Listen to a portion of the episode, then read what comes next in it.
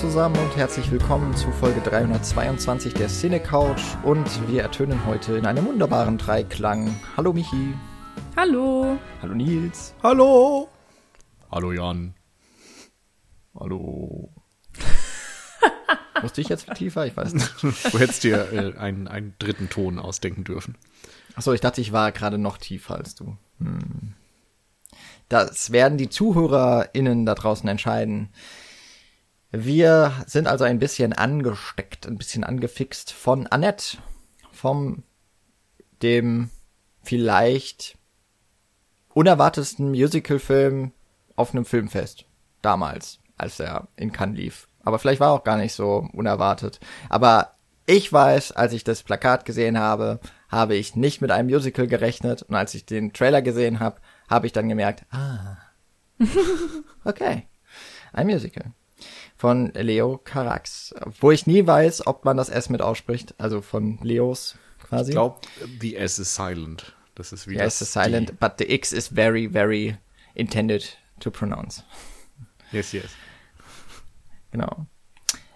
Äh, ist äh, ein Film genau von 2021. Leos Carax oder Leo Carax, so, das bin ich gleich reingefallen, äh, hat den äh, ja die Palme für die beste Regie bekommen in Cannes und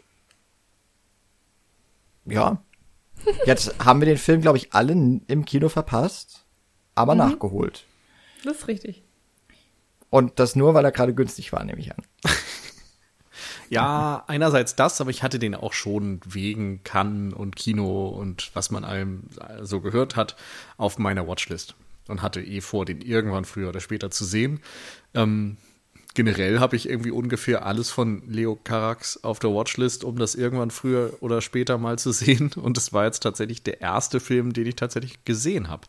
Ähm, Holy Motors, sein letzter Film lief, glaube ich, damals im Kino, als wir noch im Studium alle waren und war so ein typisches Ding, was dann so ein bisschen im Kino war, aber man musste sich schon ein bisschen äh, das richtige Screening aussuchen, um den äh, im Kino auf der großen Leinwand sehen zu können.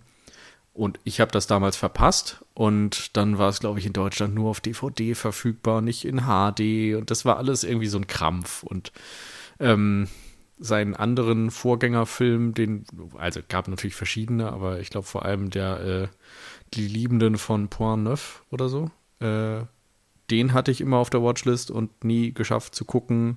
Und dann gab es noch diesen Tokio, den ich auch Ewigkeiten sehen wollte, wo ich mir sogar die DVD dann irgendwie aus England importiert habe.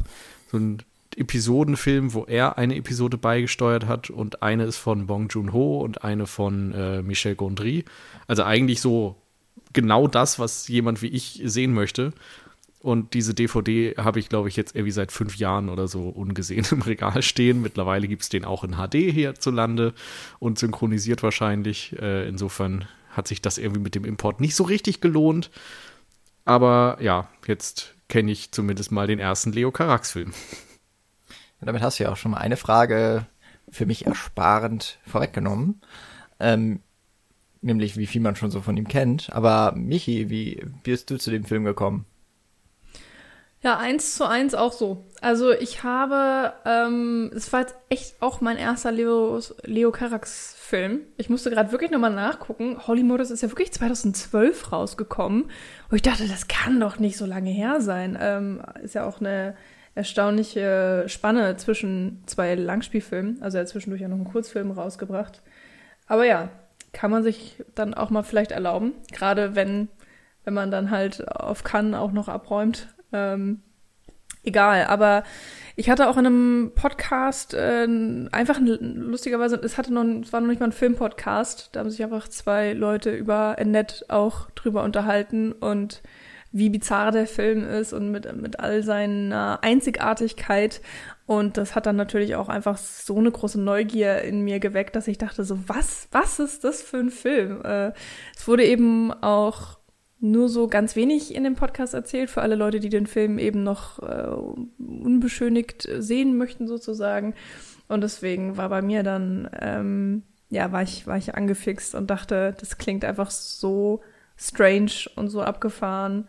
Ähm, das muss man erlebt haben. Also mir war schon klar, auf Art, dass man es jetzt hier nicht mit einem Standardmusical zu tun hat und das, ähm, ja, dass es da einfach nochmal eine, ja, nicht eine Entwicklung gibt, aber eine, eine sehr persönlich eingefärbte oder eben von Karax äh, sehr eingefärbte.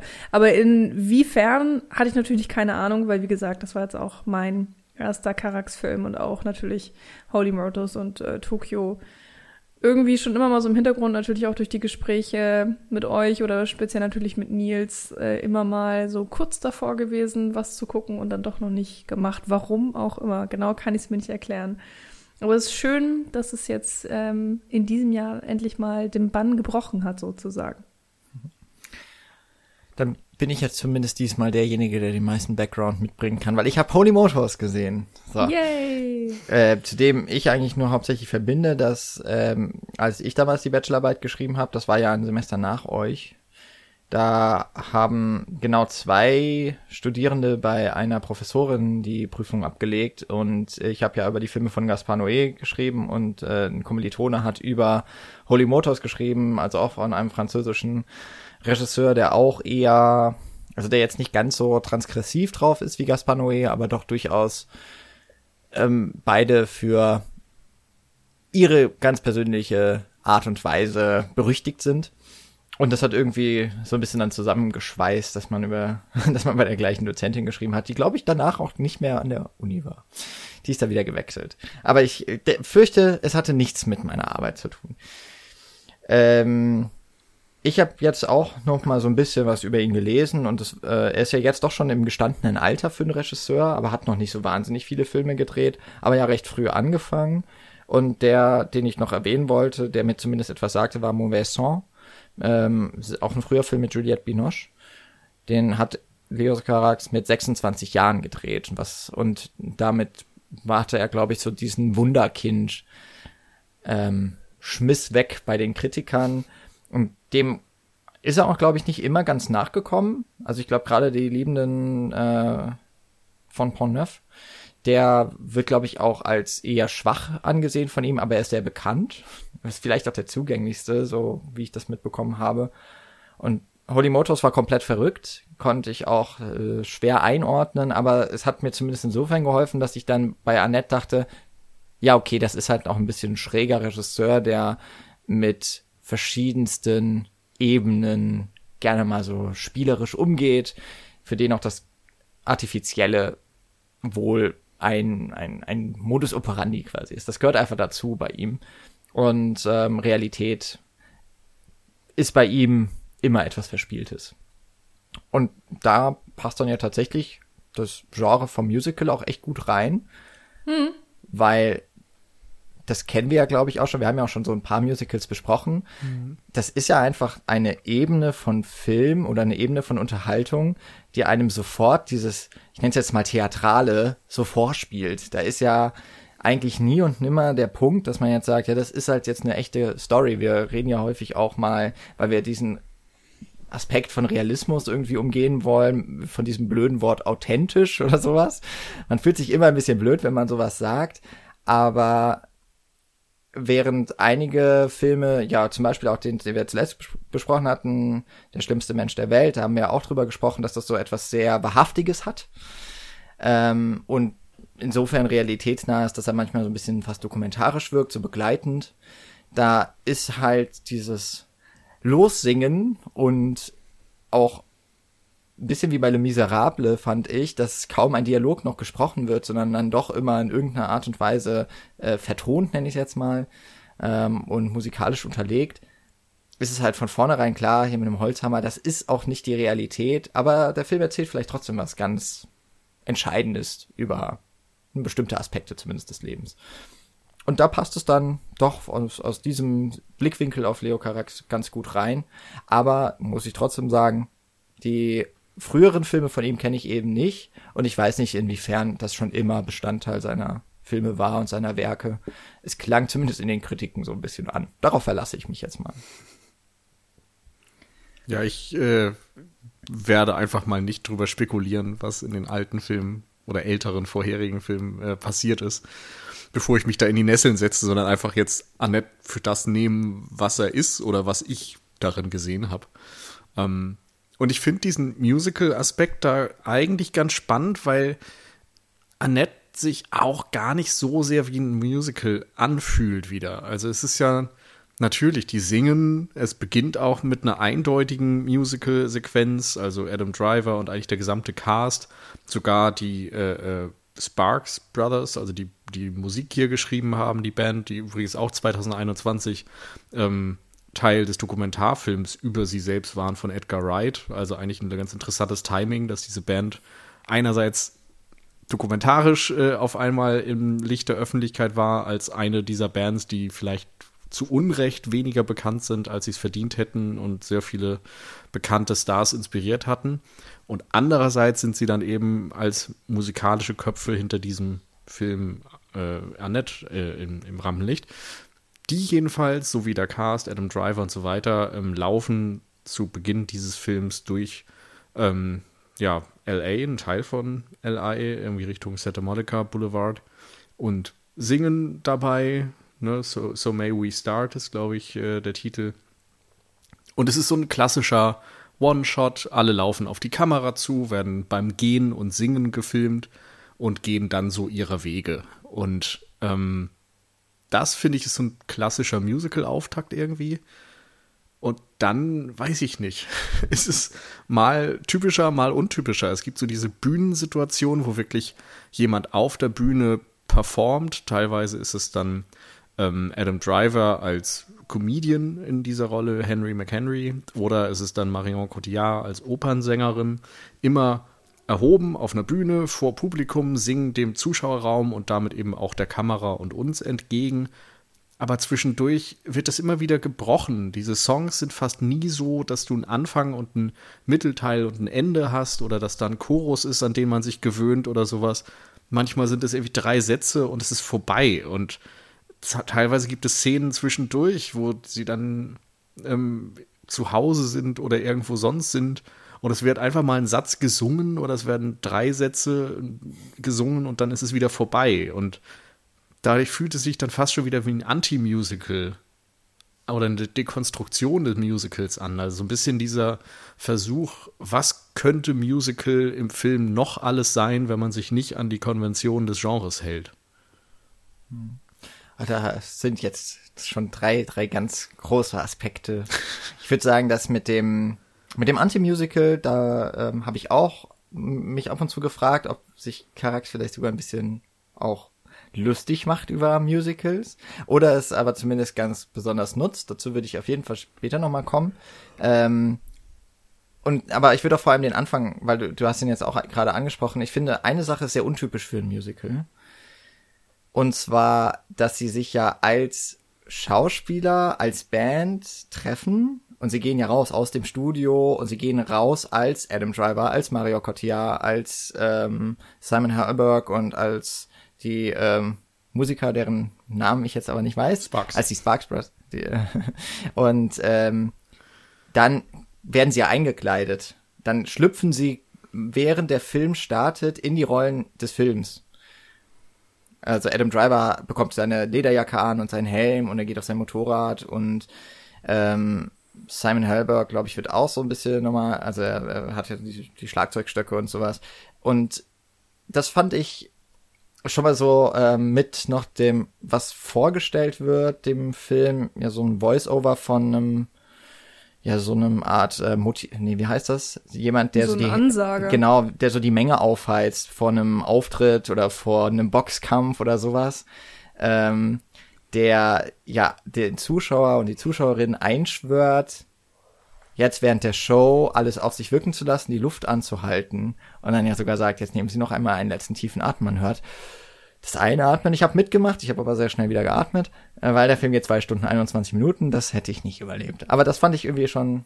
Also man wird direkt als Zuschauer angesprochen und man wird mit in diese Reise in eine andere Welt genommen, aber auch äh, mehr oder weniger da abgeholt, wo wo die Realität, die ja auch hier keine ist, also es ist ja jetzt nicht der Dokumentarfilm oder das Making of, aber wir werden reingesogen über einen sehr offensichtlichen, ähm, eine offensichtliche Darbietung dessen, dass wir es jetzt mit einem Film und einer fiktiven Handlung zu tun haben. Mhm. Das ist, finde ich, bei Musicals eher selten so, obwohl natürlich es so eine Art Opening-Nummer häufig gibt. Ja. Die, ja, genau. Aber das stimmt, also dass das diese, diese ähm, Doppelbödigkeit oder, oder Künstlichkeit ausgestellt wird, dass du irgendwie aus der Realität in die Diegese rüber wechselst innerhalb dieses äh, Intros, das ist dann doch eher selten. Und das gibt zusätzlich auch noch diese, ähm, ja, was ist das so, so Frequenzen, rote äh, mhm. eingefärbte Frequenzbänder quasi äh, von, von Ton, die übers Bild gelegt werden, wo wir noch am Anfang unsicher waren, ob da irgendwie Fehler im Bild sind. So, ist das so gewollt? Ähm, also sehr klar wird hier gezeigt, dass es irgendwie, nimm das mit Abstand.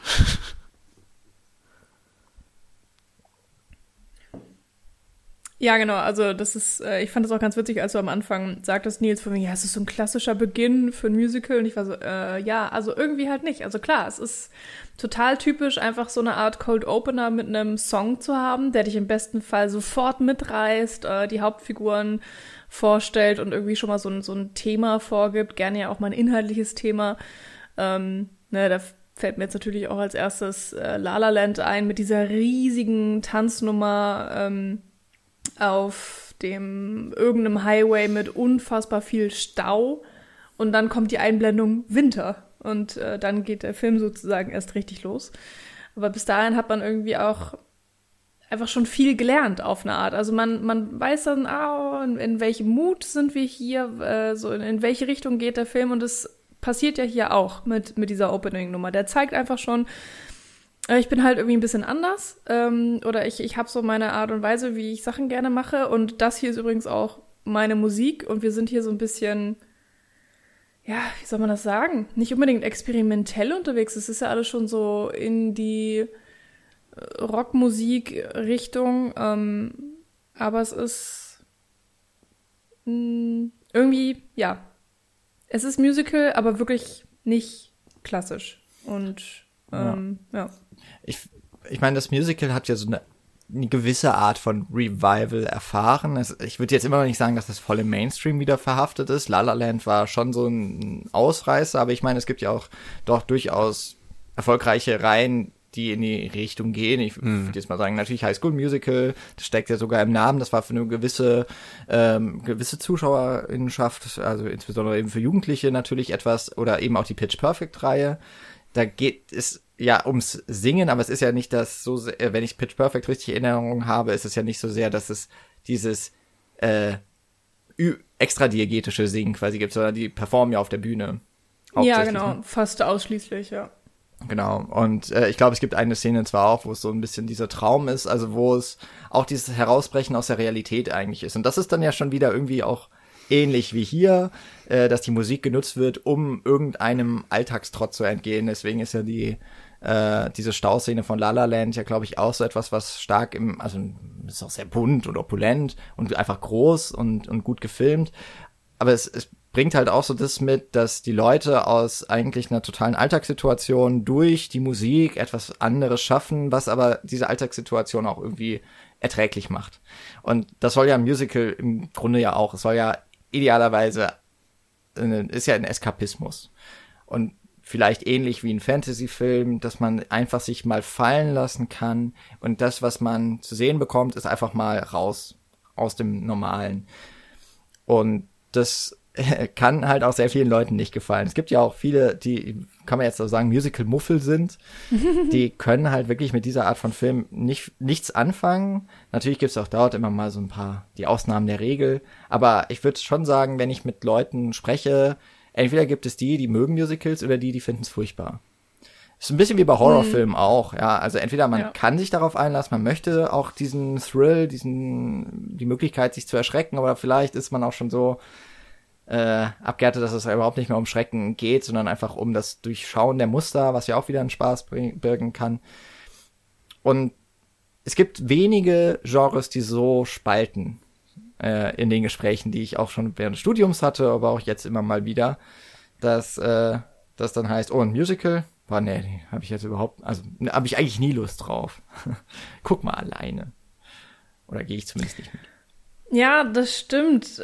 Ich also manchmal wundere ich mich auch so ein bisschen, woran es liegt, ähm, weil gleichzeitig ist es, es ist halt auch Film, so. Also Aber ich finde es eigentlich sehr einfach zu verstehen. Also, ich glaube, Musicals sind einfach künstlich und leben natürlich auch total diese Künstlichkeit bewusst aus. Ähm, mhm. Aber es ist nicht realistisch in dem Sinne, weil im normalen Leben fängt niemand einfach an zu singen. Und wenn, wenn du da diese typischen Oscar-Bait-Dramen nimmst, die sind halt immer wahnsinnig realitätsnah.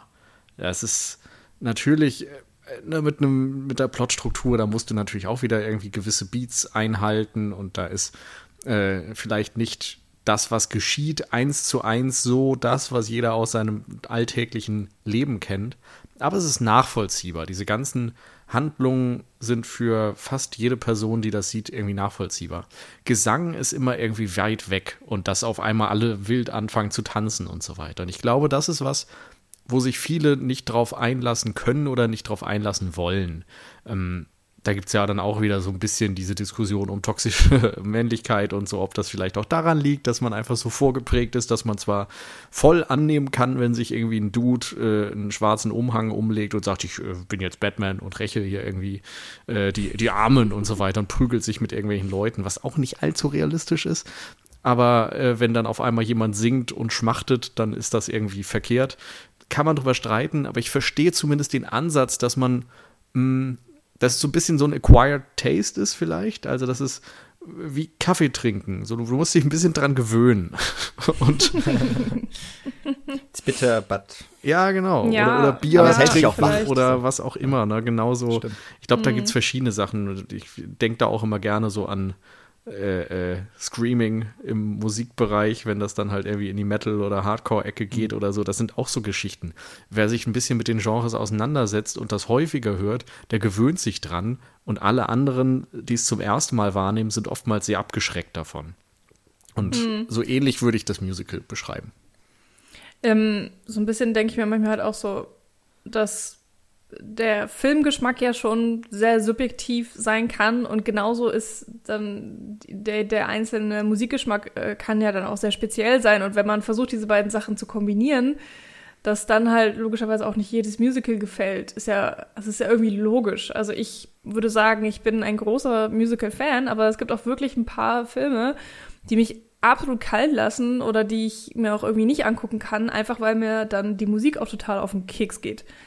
Ähm, und das schwankt dann natürlich extrem und, und ähm, ist irgendwie auf eine Art nochmal ein ganz anderes Handwerk, weil dann ja auch die Geschichte teilweise, es kommt natürlich auch immer auf das Musical drauf an, aber mal mehr, mal weniger, auch durch die Musik erzählt wird. Und dann ist es immer die Frage, ersetzt der Song jetzt gerade die, das Geschichtenerzählen oder ist es einfach nur ein Zusatz? Oder also wie viel drückt man jetzt hier tatsächlich durch die Musik aus? Ähm, und wie viel Wiederholung hat man dann eventuell? Und äh, manchmal sorgt das natürlich auch dafür, dass einfach generell nicht ganz so viel ähm, erzählt werden kann in einem Film, je nachdem, wo der Fokus dann liegt, oder dass man auch immer das Gefühl hat, es kratzt immer nur so an der Oberfläche Fläche, oder es geht irgendwie um sehr große Themen. Es ist immer so die große Liebe und das große Drama und dann der große Tod und alles, ähm, was sowieso schon ein extremes Gefühl ist, wird ja, äh, kann durch Musik oder eben dann durch, durch gewisse Szenen, gewisse Lieder in Musicalfilmen dann irgendwie nochmal ähm, pointierter oder intensiver dargestellt werden oder krasser in irgendeiner Art und Weise. Und das kann in, in alle Richtungen gut oder schlecht laufen und ähm, ist auf jeden Fall immer spannend, wie ich finde. Und äh, gerade wenn wir es dann hier auch noch mit so einem ähm, speziellen Filmemacher zu tun haben, dann, dann wird's ja ganz wild. Mit einem Beast an Musical. Ich ich würde auch noch sagen, wo sich der Film so ein bisschen von anderen Musicals, zumindest die ich jetzt kenne, hervorhebt, ist, dass ich schon in der Regel sagen könnte, es gibt immer so eine gewisse Art von Musik, also Musikgattung, die immer wieder auftaucht. ähm, jetzt zum Beispiel was sehr Orchestrales und, und Episches mit Les Miserables oder aber auf eine andere, ganz andere Art orchestral bei Sweeney Todd, äh, wo ja auch noch so ein bisschen dieses Gotische irgendwie mit reinkommt. Ähm, oder wenn man dann in die ganz andere Richtung gehen, eben nochmal High School Musical, da ist es dann eher so Teen Pop Rock, mhm. Pitch Perfect ja auch. Ähm, und bei La La Land war es ja auch, war es halt Jazz und Pop, würde ich jetzt mal mhm. sagen. Ja. Und hier haben wir es mit Rockmusik zu tun. Wir haben die hohe Kunst der Oper. Und dann gibt es noch dieses, ich weiß nicht genau, wie man das heißt, aber also es ist nicht richtig Hip-Hop oder nicht richtig Rap, aber so eine Art Sprechgesang, was ja mit den Auftritten von ähm, The Ape of Dog, genau, von Henry McHenry, ich liebe den Namen Henry McHenry, sehr, ähm, dass es auch noch so sehr unterschiedliche Typen von Musikeinsatz gibt und dadurch auch nicht so, ich glaube, das macht es dann auch noch mal zu einem etwas untypischen oder vielleicht auch nicht ganz so, äh, dass man, dass ich auch nicht so den Eindruck hatte, wir haben es hier mit einem typischen Musical zu tun, weil die Einsätze von Musik sehr, sehr anders sind. Also eben auch die Oper, die ja tatsächlich im Film performt wird, offensichtlich diese Art von Stand-up, den er macht, der mit Musik ist, der aber zum Teil durch diesen Chor aus dem Publikum dann doch auch wieder fantastisch wirkt, weil man kaum denken kann, dass das so einen Auftritt geben kann. Ist aber ja auch sowas wie ein Kult irgendwie hat, vielleicht. Also gehört das tatsächlich zu so einer Art Stimmung dann dazu. Und dann gibt es eigentlich auch die relativ einfachen Gitarrenriffs, habe ich zumindest das Gefühl, sehr eingängig zumindest, die ähm, eigentlich, würde ich sagen, die, die Musical-Nummern sind. Und da ist ja dieser Startsong, So May We Start, irgendwie schon in die Richtung gehend. Aber eigentlich gibt es sehr wenige Songs, die dann noch von diesem Muster sind. Mhm. Und ja. es gibt tatsächlich generell relativ wenig Songs, die so richtig im Gedächtnis bleiben können, hatte ich das Gefühl. Mhm. Weil auch mir nicht immer ganz klar war, wo fängt der Song an und wo hört er auf. Das hat Nils ja auch mhm. so ein mhm. bisschen gesagt. Mal äh, ist das so was Beiläufiges. Dann, dann wird mal ein bisschen was äh, dahin ges gesungen oder vielleicht ja nur ein bisschen anders betont, als man normalerweise sprechen würde. Und dann ist es aber auch wieder vorbei. Und dann bleibt eigentlich ja nur noch diese äh, We Love Each Other So Much das ist noch ein relativ zentrales Stück, das dann ja auch am Ende nochmal so eine Art Reprise bekommt ähm, und nochmal einen anderen, mit durch einen anderen Text nochmal einen anderen Kontext erhält. Das aber, bei dem ich übrigens gedacht habe, jetzt macht sich Leo Carax über Musical wirklich lustig mit dem ähm, We Love Each Other So Much, dieser ganzen Sequenz die ja vom gemeinsamen Spaziergang durch die Natur, äh, das Fahren auf dem Motorrad und der Oralverkehr, der unterbrochen wird, damit die Adam Driver singen kann. Als, als das kam, habe ich ja wirklich gedacht, das, das ist doch jetzt, das ist doch jetzt hier Karikatur, das ist doch jetzt gerade Satire, oder? Aber es ist nicht den ganzen Film über so, deswegen wäre ich mir auch lange nicht sicher, ist es, wie Nils es so eben beschrieben hat, ist es ein Anti-Musical? Es ist schon ein Musical, es nimmt sich irgendwie als Musical ernst, aber gleichzeitig nimmt es doch auch das Musical ziemlich auf die, auf die Schippe. Und ich bin ich mir noch nicht so ganz sicher, wie ich das sehe, sehen soll. Ich auch nicht. Ich bin aber auch selbst bei der Stelle nicht sicher, ob ich das genauso sehe wie du. Also ob ich das jetzt als humoristisch oder parodistisch einordnen würde. Oder ob das nicht einfach wieder dieser Versuch ist, weiterzugehen und was anderes zu probieren, als es normale Musicals machen. Es gibt, glaube ich, jetzt, naja, es wird schon irgendwo im Independent-Bereich so Hardcore-Musicals geben oder so. Aber ähm, normalerweise sind die ja doch, ich sag mal, züchtig weil ne, man hat da auch irgendwie ein großes Mainstream-Publikum im Blick und so weiter. Und das irgendwie mit Nacktheit zu verbinden und mit Oralsex und äh, überhaupt eine Sexszene mit Musical zu verbinden, das weiß ich nicht, ist, ist halt nochmal was anderes als die typischen Liebesszenen, wo ja oftmals der Song dann eher den Höhepunkt symbolisiert als eine Sexszene. Und das dann hier zu kombinieren auf eine Art, finde ich ist dann eher wieder ein experimenteller Versuch und, und weniger einer, der für mich zumindest humoristisch gedacht war. Also da bin ich dann eher bei Team America und den Sexszenen, die dort eingebaut sind, ähm, wo er nun sehr, sehr eindeutig ist, dann ja, lacht drüber. Ja, ich habe auch so das Gefühl, dass großer Wert drauf gelegt wird, dass du als Zuschauer aufgewühlt wirst, dass du irgendwie ja nicht mitgerissen wirst, sondern irgendwie vielleicht einfach mal auch aus deiner Komfortzone gerissen wirst ja. und ähm, so ein bisschen wachgerüttelt oder so ein bisschen so, ey, guck mal, das kann Musical auch übrigens. Also so dieses Grenzen austesten oder einfach mal Grenzen überschreiten oder eben Sachen neu kombinieren, so wie du es ja auch gerade ähm, erzählt hattest, Nils. Und ähm, gerade eben auch mit diesem Mix an Musik, was du auch schon meintest, Jan. Also, ne, dann gibt es halt mal diese sehr extrem rhythmischen Szenen und dann aber Opera, äh, Opera, mhm, genau, Oper und solche Sachen. Also in dieser nicht vorhandenen Homogenität liegt dann ja irgendwie dann auch schon wieder eine Homogenität, einfach weil ähm, irgendwie ja schon so ein Stil durchgezogen wird. Und das liegt natürlich, ähm, was heißt natürlich, also ich vermute jetzt einfach, das liegt dann auch zu einem sehr großen Teil daran, dass natürlich die, die Sparks Brothers dahinter stehen und alles aus ein und derselben Feder kommt. Und die haben ja sogar auch einen Credit dafür, dass sie gemeinsam auch am Drehbuch ähm, sich beteiligt haben. Ähm, also da kann man dann auch nur mutmaßen, wie viel Einfluss das Songschreiben dann wiederum auf die Geschichte, also das Drehbuch und so weiter hatte. Das finde ich irgendwie auch ganz spannend, dass es hier so relativ Hand in Hand zu gehen scheint. Ähm, weiß ich jetzt leider, kann ich jetzt so gerade spekulieren, was die Produktionsgründe genau sind oder was mehr Einfluss auf was hat. Ähm, aber der Film macht in so, so vielen Ebenen und gerade eben, wie er mit Musik umgeht und wie er das alles in Szene setzt, total deutlich, dass er irgendwie einfach anders ähm, sein möchte. Und ich finde, es ja, schafft er ziemlich gut. Ob mir das jetzt gefällt, ist dann irgendwie auch nochmal eine andere Frage und äh, das schwankt dann irgendwie auch bei mir einiges von Szene zu Szene. Aber ja, da haben wir, glaube ich, noch einige Punkte, über die wir reden können, wo wir uns sicher sind, so ja, da, da, das weiß ich nicht, das macht der Film einfach, einfach anders. Und da, finde ich, gibt's hier so eine gewisse Dickköpfigkeit, die ich ähm, auf eine Art sehr charmant finde. Eine Dickköpfigkeit des Films. Also ja. nicht deine. nee, genau. okay.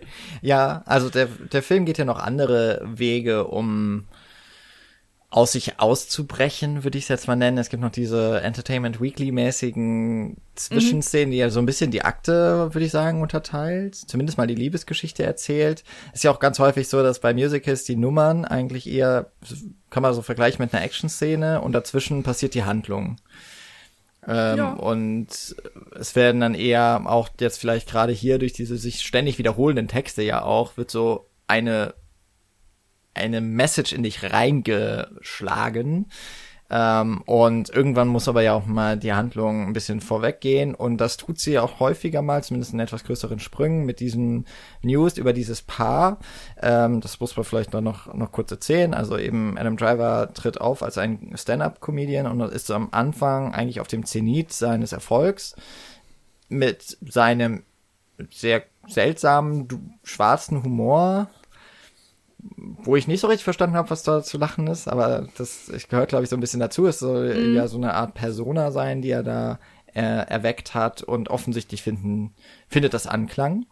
Und es ist aber sehr weit weg von dem, was eben, äh, oh, jetzt muss ich kurz gucken, Ann, genau, äh, Ann macht, nämlich Maria Cotillard, die ist eben Opernsängerin und ist da Star und hat große Solo-Auftritte und naja, die Oper gilt ja auch generell als eine der hohen Künste und Stand-up-Comedy ist halt dann doch in dem kulturellen etwas anders äh, bewertet. Darüber müssen wir, glaube ich, heute nicht streiten, was davon jetzt äh, Low und Highbrow ist. Aber es wird jetzt zum Bestandteil, dass hier zwei unterschiedliche Welten auch aufeinander kommen und dass das diese Anziehungskraft auf die, für die Medien hat. Und das kennt man ja tatsächlich auch ähm, wenn man sich mal so ein bisschen mit Boulevard beschäftigt und man kommt ja, wenn man sich mit Filmbusiness beschäftigt, auch nicht so richtig drum herum. Da geht es auch immer mal darum, wer ist jetzt gerade mit wem zusammen. Und äh, man lauert oder man hat das Gefühl, es wird ja auch eigentlich immer nur darauf gelauert, dass der nächste Skandal kommt, auf den man sich dann stürzen kann, wie die Aasgeier. Und das wird hier in sehr gestellten, kurzen Bildern und dann immer mit diesen roten Texten, die so drüber, äh, bildmäßig würde ich jetzt mal sagen, drüber gelegt werden, ähm, sehr on point gemacht, aber eben auch sehr übertrieben. da kommt es dann wieder zu einem Punkt, wo ich sagen würde, ah, das ist jetzt auch für mich wieder so ein, ein Aspekt in Richtung Satire rein, das aber irgendwie sehr cool eingefangen wird und vor allem doch deutlich macht, nur weil man so drauf schaut, heißt das noch lange nicht, dass man das alles versteht. Und dass man sich so suhlt in dem, was den Menschen, den man, die man so anhimmelt, dass doch dahinter auch noch Schicksale liegen, sondern hier wird es wirklich nur auf die Sensation getrieben. Und ich lach dann so ein bisschen bei diesen Zwischenszenen, aber eigentlich ist es gar nicht so weit weg von dem, was man dann immer mal wieder auf den Covern von, keine Ahnung, die Welt? nee, nicht die Welt. Äh, hm. Das war jetzt falsch. Äh, äh, keine Ahnung, wie die Zeitschriften heißen, wo halt die Kreuzworträtsel gemacht werden. Die wollen wir ehrlich, jetzt auch gar nicht featuren. Ja. Genau, das, das kauft man wegen der Kreuzworträtsel. So. Ja, du vielleicht, okay. Aber. Ich meinte meine Großeltern. Ja,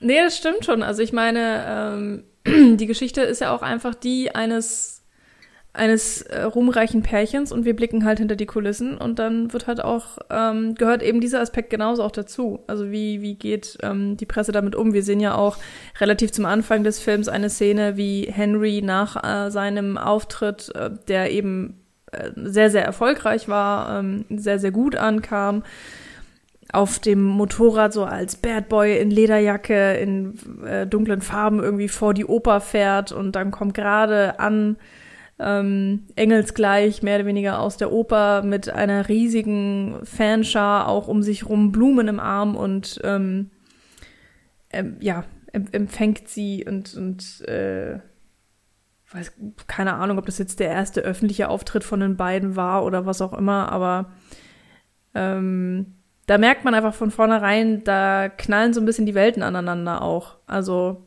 ähm, in, in vielen Aspekten. Also natürlich einerseits der, der Beruf und ähm, der Grad des Ruhms. Ähm, Grad des Geldes kann man nur spekulieren, es scheint aber auch irgendwie einfach nicht wichtig zu sein. Aber gerade auch dieses Persönliche, was die beide ausmachen, also das äh, geht ja alles irgendwie so ziemlich Hand in Hand. Also Henry ist nicht unbedingt die Figur, die er auf der Bühne verkörpert, ähm, aber er ist schon äh, irgendwie einfach ja, rauer und derber und äh, keine Ahnung, lauter, so in die Richtung halt einfach ganz viel. Und äh, ja, An ist dann wirklich eher so die zartere, würde ich jetzt einfach mal sagen, die, die gefühlvollere oder so. Aber in den Momenten, wo sie halt beide zusammen sind, hm, sind sie halt beide einfach in erster Linie dieses wahnsinnig verliebte Pärchen. Hm. Also ich habe den Film eher als seinen Film gesehen auf jeden Fall, als einen von den beiden. Darum stand für mich gar nicht so sehr dieses Pärchen oder ja, natürlich der Kontrast zwischen beiden ist schon irgendwie im Fokus, aber eben nur im Grunde am Anfang des Films so richtig. Ja. Und da wird, finde ich, schon deutlich, dass dieses Bad Boy-Image nicht ausschließlich ein Image ist, sondern das ist schon irgendwie auch Teil seiner Persönlichkeit. Und ich glaube, er mhm. sagt bei diesem Stand-up-Auftritt auch irgendwie, dass er ja Comedian geworden ist, weil er da halt Dinge sagen kann, die er sonst irgendwie nicht sagen könnte oder sowas. Und das fällt schon ein bisschen in diese ganzen Vogue-Debatten in den USA vor allem rein. Dieses, was darf man sagen, worüber darf man Witze machen? Gibt es eine Art von Cancel Culture, wenn du dich halt über äh, ne, Dinge lustig machst, über die du dich irgendwie nach Political Correctness Standards nicht lustig machen solltest und so weiter. Und da finde ich, wird schon so der erste Baustein gelegt, dass er ja eher, eher eine toxische Person vielleicht ist, eher negative Charaktereigenschaften auch besitzt und ähm, in, in diesem ganzen späteren Kontext von den Vorwürfen, die er dann bekommt, MeToo ist da dann wiederum Stichwort, äh, finde ich, wird das so ein bisschen ähm, unterstützt und er ist ja dann im Grunde auch der, der Grund dafür, dass Ann stirbt. Ob er jetzt sie umbringt, da kann man noch drüber sprechen, aber zumindest ist er irgendwie maßgeblich mitverantwortlich. Und insofern geht es für mich vor allem um diese Figur, diese schlechte Charakter, von dem wir am Anfang irgendwie nicht wissen, dass er ein schlechter Charakter ist, das dann nach und nach immer mehr bemerken und ihm dann irgendwie trotzdem eventuell am Ende ein kleines bisschen Empathie zumindest entgegenbringen, aber eigentlich ist es aus meiner Sicht eine Story, wie er diese, diese schon aufrichtig verliebt ist in Anne, sie dann aber tötet oder zumindest fahrlässig irgendwie dafür verantwortlich ist, dann seine Tochter ausnutzt, um irgendwie über die Runden zu kommen, also auch ein schlechter Vater ist und dann gerechterweise im Gefängnis landet und dort dann auch noch die Liebe seiner Tochter final entzogen bekommt und alleine zurückbleibt. Also im Grunde so ein richtiger Downer. Also was ganz Besonderes für ein Musical, auch da wieder, ne? Ja. Weil das ja eher also man könnte in tragischen noch, Momenten. Äh, äh, Dings hier, wie heißt der Dancer in the Dark, glaube ich, den ich leider auch noch nicht gesehen habe, aber das ist, glaube ich, so der Prototyp des nicht schönen Musicals. Also ein Punkt, den ich mit reinbringen würde, ist noch, also ich würde erstmal prinzipiell zustimmen, es ist hauptsächlich eigentlich der Film über Henry, aber ähm, ein Aspekt, der trotzdem auch in, in zumindest deren beiden, das sind ja schon die zwei Hauptdarsteller schon noch, ähm, dass es irgendwie auch hier um Schauspielen geht, also dass das hier auch ein Meta-Film ist, weil es gibt die Leute als Charaktere, die wir aber nicht so richtig kennenlernen können, weil sie immer eigentlich eine Rolle verkörpern. Und es ist sehr lange nicht klar, finde ich, sind sie, ist, ähm, ist Henry derjenige, den er auf der Bühne verkörpert? Ist er der, der in der Beziehung verkörpert? Ist er der, oder auch in, ich sage jetzt mal im familiären, im privaten Kreis? Oder ist er Henry, der sich gegenüber zum Beispiel auch der Presse zeigt? Also dieser öffentliche Auftritt außerhalb seiner Bühnensituation und der Auftritt ohne Publikum eigentlich, nämlich nur mit seiner Familie. Und bei Anne, finde ich, ist es auch ein bisschen so, weil sie hat natürlich diesen, sie hat diesen Star-Auftritt und sie gibt sich ja auch der Presse, also sie bietet sich ja auch wirklich als Projektionsfläche dar. Sie genießt ja auch diese Aufmerksamkeit, aber dann ist sie auch die durchaus sehr zweifelnde Frau in einer Beziehung, in der sie sich auch gewahr wird, mit wem sie es da eigentlich zu tun haben könnte. Diese MeToo-Debatte, das finde ich auch schon, ist eine, das fand ich eine ganz seltsame Szene, muss ich sagen. Ich, ähm, weil es halt einfach sehr delikat ist, da ranzugehen. Mhm. Ähm, und ich finde, dass er hier sehr uneindeutig bleibt und ich frage mich, ob sich Leo Carax einen Gefallen damit getan hat, dass er das, dieses Thema mit reinnimmt, weil ich ehrlicherweise das Gefühl habe, dass er, also er verkauft es ja hier im Film als ein Traum von an. Mhm. Also sie, sie schläft ja und sie träumt davon, dass ihr Mann vor den Medien äh, von verschiedenen Frauen äh, beschuldigt wird, dass er missbräuchlich war. Und spielt es wirklich später nochmal eine Rolle? Also es wird hier nicht auf, also es ist, glaube ich, etwas, was im Wagen bleibt, ob das etwas ist, was vielleicht tatsächlich vorgefallen ist oder einfach nur, was Mario Cotillard denkt. Am Ende ist er ja ein missbräuchlicher, hast ja auch eben erzählt, er ist ein, ein toxischer äh, Partner, er ist ein toxischer Vater, und Kollege ja auch oder Freund. Ich weiß nicht, wie weit man gehen kann bei der Figur von Simon Helberg äh, und, und der Beziehung, die er dann zu Henry hat. Und ich, ich finde es schwierig, dass dann die MeToo-Debatte als etwas genommen wird, was sein könnte, aber vielleicht ist es auch einfach nur eine Vorstellung einer Frau gegenüber einem Mann, dem mhm. sie misstrauisch wirkt aus diversen Gründen und dann aber so eine große Debatte dafür genutzt wird, die halt auch stark diskutiert wird und in der ja die Fronten auch sehr stark werden. Man hat es ja in dem Prozess von Johnny Depp und Amber Heard auch mitbekommen, dass es da ganz schnell aus einem Beispiel wieder gedeutet werden kann, da macht jetzt eine Frau, die wird natürlich schuldig gemacht, äh, macht eine Frau diese ganze MeToo-Bewegung kaputt. Und da finde ich es, ich finde es ein bisschen unangebracht, dass er äh, dann diese Debatte mit reinbringt und sich auf dieses dieses Glatteis bewegt, das er eigentlich sehr leicht hätte umgehen können. Mhm. Und so schwebt mhm. es so ein bisschen im Film und ich habe das Gefühl, er setzt sich zu wenig damit auseinander und das ist etwas, was ich ihm doch ankreiden möchte als Regisseur und, und Verantwortlichen dann letztlich doch für das, für den Film. Auch wenn es gar nicht so eine große Rolle spielt eigentlich. Ja, aber ich finde, genau das ist das Problem. Also, ich würde es auch eigentlich noch weiter fassen. Also, ich glaube, MeToo ist da schon das beste Beispiel dafür und wahrscheinlich das prägnanteste.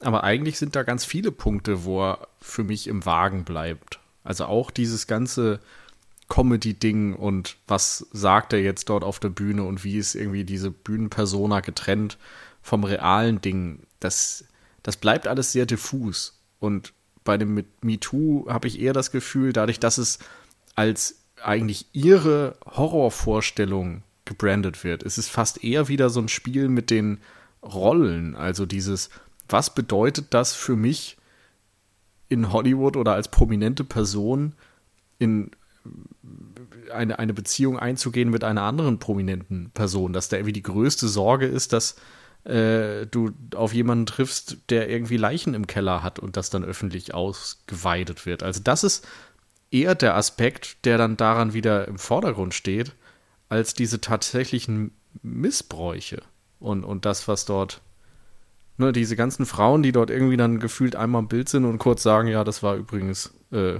ne, der, der, ich, ich wurde hier missbraucht. Die sind ja danach egal, die sind vorher egal, da interessiert sich der Film überhaupt nicht dafür. Und vielleicht findet es ja auch nicht statt. Das ist irgendwie, ja, es ist einfach merkwürdig eingesetzt. Und weiß ich nicht, irgendwie. Ich glaube, der Film fühlt sich für mich einfach sehr all over the place an. Also da sind ganz viele Dinge angedeutet und ganz viele unterschiedliche Ideen und für mich, ich, ich weiß so, wir haben am Anfang des Films oder ich sag mal nach einer halben Stunde gesagt, irgendwie, ich finde das gerade interessant, was ich hier sehe. Ich finde es interessant, dem zu folgen. Aber ich hoffe, der Film macht mir ab einem gewissen Zeitpunkt deutlich, warum ich dem bis hierhin folge. Also, dass er mich nicht einfach mit diesem Gefühl entlässt, so was, was war das jetzt? Was soll, wo soll das hingehen? Weil der sich nicht stringent anfühlt, nicht nach einem eindeutig konstruierten Film mit einem roten Faden und äh, wo du dich so in die Hände des Filmemacher oder äh, des, der Filmemacherin begeben möchtest und sagst, ich fühle mich hier gut aufgehoben, egal was passiert, ich weiß, du, du nimmst mich irgendwie bei der Hand und, und führst mich da durch, du, du weißt schon, was du hier tust. In dem Moment hatte ich eher das Gefühl, so ja, vielleicht wird es dazu kommen, aber vielleicht werde ich auch einfach irgendwann aussteigen und nicht wissen, was hier Sache ist. Und es ging dann eher in die zweite Kategorie. Und ich glaube, das, das hat alles miteinander zu tun.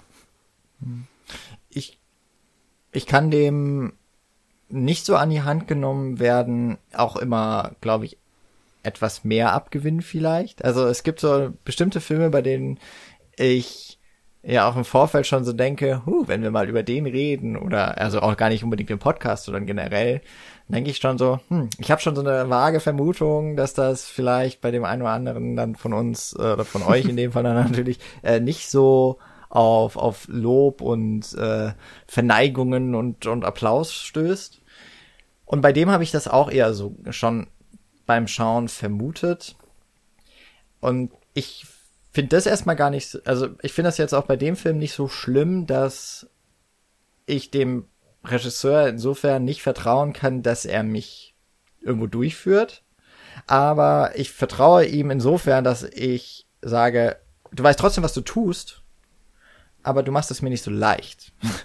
was aber eben auch mal schnell dazu führen kann, dass man mit einigen Aussagen oder mit einigen Interpretationen in eine Richtung läuft, die dann eben auch den Film schlechter stellen lässt. Wie jetzt zum Beispiel diese MeToo-Sache, das mit dem, mit der, ich würde sagen, das mit dieser Persona, das ist ja etwas, was äh, dann doch immerhin verhandelt wird über, und es findet ja auch einen Abschluss. Also es ist ja tatsächlich etwas, was dann auch, äh, also diese, der, du hast ja auch gesagt, Henry steht ja so im Fokus und es ist schon seine Geschichte, die am Ende zu einem Abschluss führt und die ist, die, es geht für den Bösen nicht gut aus.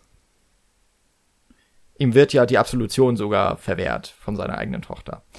Und äh, über die haben wir noch gar nicht richtig gesprochen, da kommen wir bestimmt aber gleich noch zu.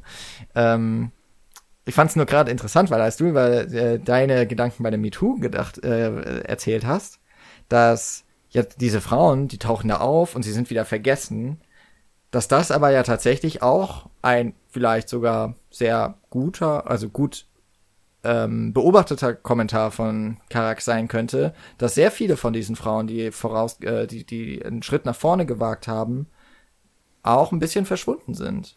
Also man hat ihnen mhm. für eine gewisse Zeit zugehört und dann gibt es einige wenige, nämlich die ganz großen Stars, die bleiben im Gedächtnis und die werden irgendwie, obwohl sie gar nicht die Figuren waren, die das vorangetrieben haben, werden auf einmal zu den Bildern, die man damit verbindet.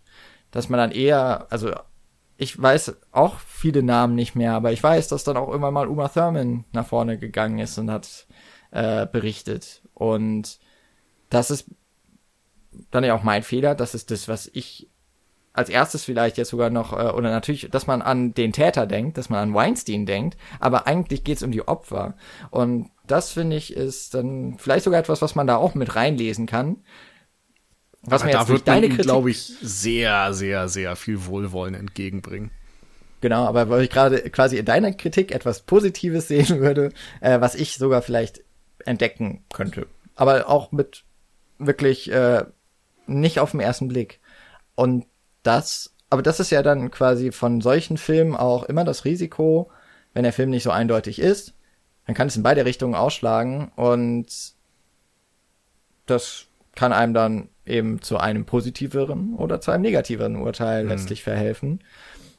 Und das würde ich dann aber trotzdem vielleicht zumindest bei dem Film jetzt noch tendenziell eher als was Positives sehen, dass mir das noch offen bleibt. Ich finde, man macht es dem halt dann echt viel zu einfach, weil es ist echt eine einzige sehr kontextlose Szene, in der diese Vorwürfe auftauchen. Und wenn du so eine Aussage treffen musst, dann musst du die einfach ein bisschen besser einbetten. Und ich glaube nicht, dass es geplant ist. Vor allem, wenn man sich dann diesen gesamten Film ansieht und es ist eben aus meiner Sicht ein Film, der eindeutig Henrys Film ist. Also es geht um den Mann. Die einzige weitere weibliche Hauptfigur stirbt zur Hälfte des Films und ist dann halt raus. Stattdessen taucht dann der zweite Mann, der, der Conductor, der, der, der Dirigent, auf und übernimmt dann ganz viel Screentime noch zusätzlich. Die einzige andere weibliche Figur ist eine Puppe.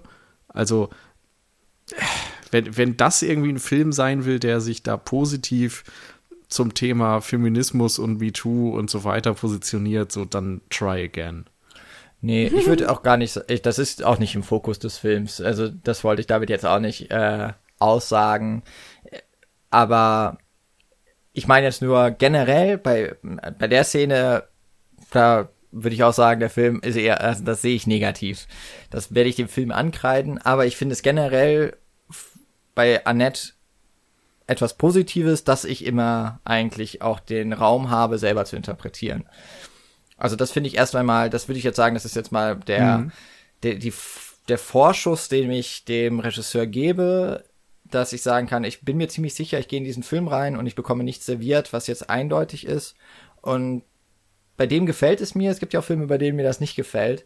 Aber ich glaube, es kommt so ein bisschen durch wahrscheinlich auch ein bisschen die Darsteller, die einfach sehr, also trotzdem ja sympathisch sind. Ich mag Adam Driver. Ich habe das Gefühl, jeder auf der Welt mag Adam Driver. Mario Cotillard mag man ja irgendwie auch. Und so eine Holzpuppe findet man dann irgendwie auch noch süß. Na. Und, äh, okay. Now you're reaching. Äh, aber und, und es ist halt ein technisch wahnsinnig gut gemachter Film. Also das merkt, der, der hat tolle Szenen, der ist toll ausgeleuchtet, der hat schöne Ideen immer mal wieder und irgendwie ist die Musik auch immer mal dabei und manchmal bleibt was im Kopf und manchmal nicht. Ähm, dass ich sage, okay, der Film ist einfach sehr gut gemacht. Und was jetzt aber inhaltlich kommt, da, das ist so ein fast russisch Roulette, wenn hm. ich da reingehe. Und das finde ich spannend und deswegen fand ich auch die zwei Stunden zwanzig immer für mich, auch wenn ich nicht wusste, wo es hingeht, fand ich das irgendwie als Reise toll. Okay. Also ich kann die Gegenposition auf jeden Fall einnehmen. Also ähm, ich stimme zu, so da sind viele gut gemachte Momente, da sind einzelne Songs, die gelungen sind, da sind auf jeden Fall ja, fähige Filmemacher und Filmemacherinnen an diesem Film beteiligt gewesen und keine Amateure, das kann man sicherlich festhalten. Es fühlt sich dennoch für mich einfach an wie ein Film, der so sehr experimentell und avantgarde äh, äh, angehaucht ist und so weiter und einfach viele Dinge probiert, aber sich so mit dieser, naja, so mit, mit so einer Art von, von Kunstverständnis annähert nach dem Motto, wir probieren hier ganz viel und wir werfen einfach mal Dinge an die Wand und gucken, was kleben bleibt. Und äh, natürlich hast du dann irgendwie viel zu interpretieren, weil da irgendwie viele, viele, viele Gedanken drinstecken, die aus meiner Sicht aber eben nicht kohärent sind. Und dann finde ich es immer einfach oder, also wie gesagt, subjektive Wahrnehmung, aber subjektiv ist es mir dann zu einfach zu sagen, na ja, da kann ich interpretieren und da steckt viel drin, weil ja, wenn du halt einfach deine Gedanken nur irgendwie fließen lässt und, und nicht versuchst, in ein großes Ganzes zu gießen und irgendwie ein bisschen ähm, zu, zu bündeln oder so, dann ja, wird halt jeder irgendwie mit seinen Gedanken da wieder was drin finden können. Aber mir ist es dann einfach zu wenig gebunden. Ich finde auch viel Musik einfach nicht besonders gelungen. Das mag aber auch sehr subjektiv geprägt sein. Ist aber sicherlich auch ein Faktor, weil viele Songs nicht richtig ausgespielt werden, was wir ja schon ähm, analysiert hatten. Und ich glaube, es geht dem Film auch nicht darum, dir jetzt irgendwie einen Ohrwurm einzupflanzen oder ähm, eine Melodie mitzugeben, die du auf dem Nachhauseweg summen sollst oder sowas. Die, diese ganze Holzpuppenkünstlichkeit hat für mich nicht funktioniert. Also da ich, ich glaube, da, da bin ich dann wieder bei diesem Anti-Musical-Punkt, dass ich das Gefühl habe, der Film ist sperrig, bewusst sperrig. Er, er möchte es mir als Zuschauer nicht leicht machen und ähm, ist so ein bisschen analog zu Brecht eben immer äh, bei der Verfremdung und versucht dir immer wieder klar zu machen, so hier kommt jetzt wieder ein Song und wirft dich raus. Hier kommt ein äh, Bildeffekt, ein visueller Effekt und wirft dich raus. Hier ist eine Puppe statt eines Mädchens und wirft dich raus. Äh, da sind so viele Momente, die irgendwie die dich immer wieder äh, davon fernhalten, ähm, reingezogen zu werden, oder mich zumindest, sodass ich dann immer wieder ja, abgeschreckt war und irgendwann dann auch keine Lust mehr hatte, mich drauf einzulassen. Nee, ich weiß noch nicht, wo ich stehe. ich habe ich habe echt noch nicht so ähm, richtig die Meinung zu diesem Film. Das nervt mich tatsächlich auch gerade tierisch. ich eigentlich dachte, ich hätte das zu diesem Zeitpunkt jetzt schon. Und es ging mir, ähm, also ich habe gestern den Film gesehen, ist jetzt auch noch nicht so wahnsinnig viel Zeit vergangen und leider hatte ich jetzt auch nicht so richtig viel Zeit, äh, ne, weil halt heute Werktag und dann war ich leider auch mit Arbeit beschäftigt. Ähm, aber ja, konnte mich nicht so ähm, richtig nochmal beschäftigen mit dem Film. Oder eben auch mit, mit, ähm, mit anderen Meinungen, Interpretationsansätzen, was auch immer. Ähm, ich finde es jetzt auf jeden Fall gerade total spannend, dass ihr beide gesagt habt, also man kann da so viel reindenken oder interpretieren oder dies und das und jenes. Und ich habe gerade gedacht, so, ich habe eigentlich das Gefühl, der, der sagt total gerade raus, was er meint und was er denkt, weil die ganzen Songs sind ja auch so, I love you so much.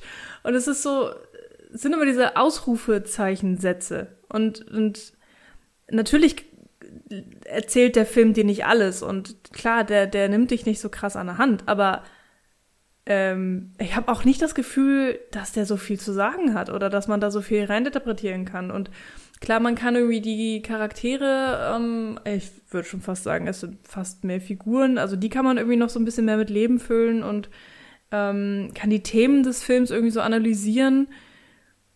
Aber ansonsten habe ich das Gefühl, ja, das ist, der spielt halt einfach mit Ideen und mit Gedanken und die setzt er um.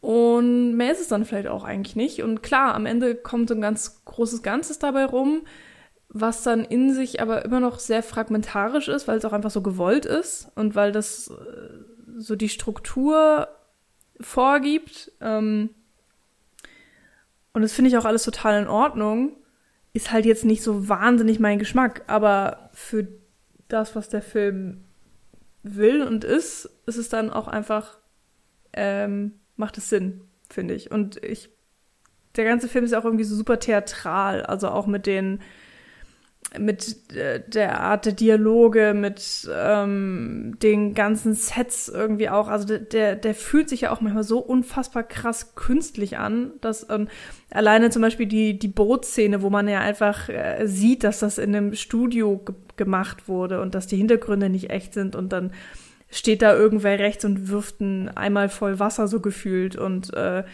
ich habe das äh, Gefühl, dass ähm. Das ist halt eigentlich, dass man da so ein bisschen so Szene für Szene nehmen muss. Oder das Gefühl kann man nach, nach vielen Szenen einfach immer auch so einen Vorhang zuziehen. So im Sinne von, okay, jetzt haben wir gerade kurz eine Umbaupause, neue Szene, ah, jetzt geht's weiter.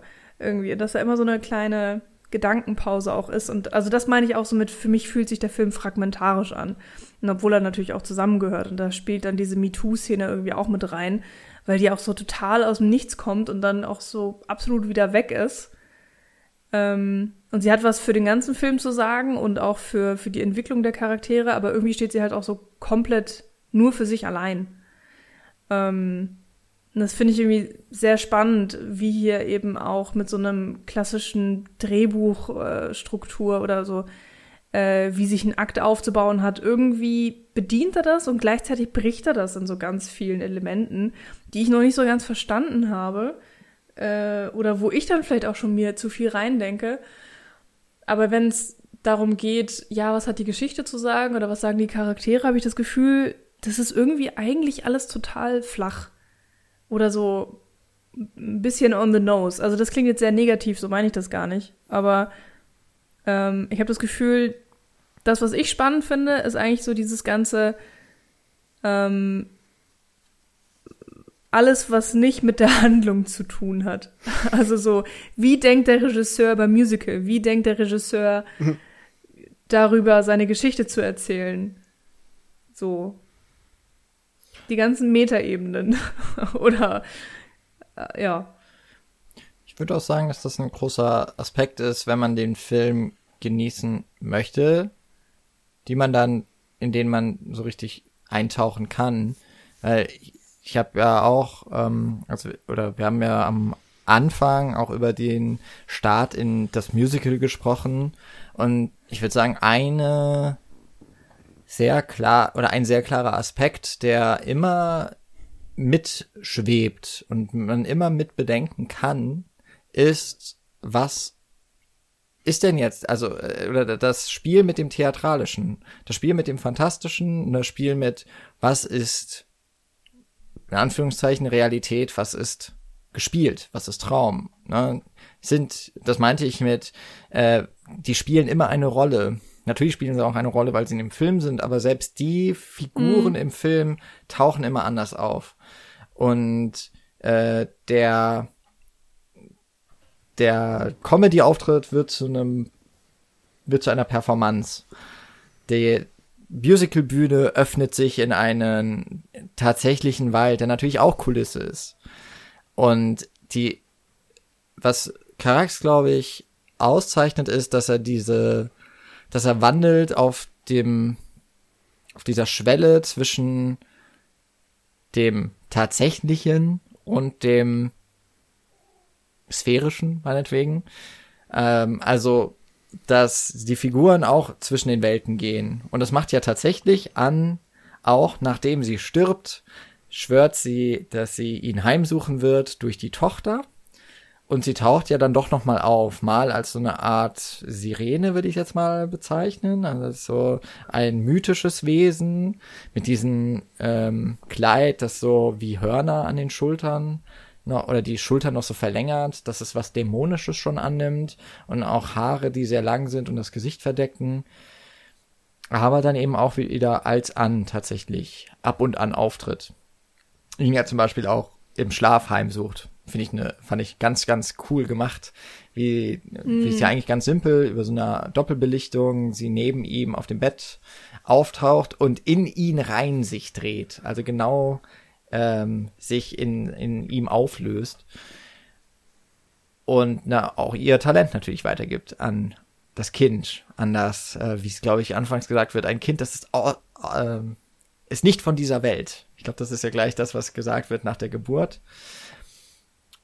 Und äh, natürlich auch die Puppe, das hat ja so einen Pinocchio-Charakter, äh, dass das Kind, das eigentlich nicht lebendig ist, also ne, Holz eben, und aber trotzdem als real gesehen wird und sogar auftreten kann vor der Welt und dort schweben kann äh, wie eine wie eine Fantasiefigur, aber eben doch real ist. Also ich finde das mhm. echt diese Idee, Annette so darzustellen als eine Puppe, ziemlich cool. Ich wusste das auch gar nicht. Ich weiß gar nicht, ob das im Trailer vorkam oder ob ich es einfach vergessen hatte.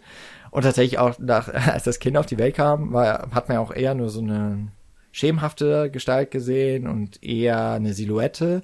Und der erste Gedanke war, wow, ganz schön abstehende Ohren.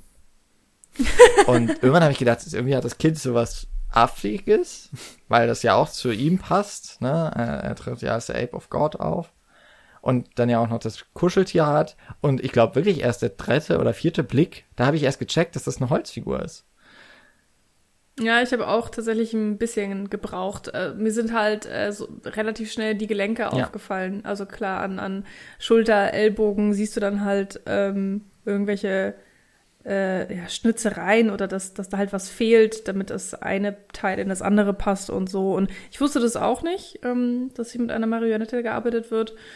Und es ist eine der deutlichsten ähm, Abstraktionen in diesem Film. Also es gibt äh, viele Sachen, wo man immer so sagt, ja, es fühlt sich so theatralisch an oder ne, es ist, es fühlt sich so übertrieben an oder bla bla. Und hier hat man ja dann wirklich so dieses ganz deutliche ähm, Ding, was einfach äh, ja, was, was einfach abstrakt ist oder ähm, surreal. Also ähm, gibt ja auch so, so ein paar surreale Aspekte oder manchmal fühlt es sich irgendwie auch so an oder ja, also ne, das ist, wie soll man das erklären, dass einfach so ein Kind irgendwie schwebt und äh, irgendwie noch kein Wort rausgebracht hat, aber mit der Stimme der Mutter singt.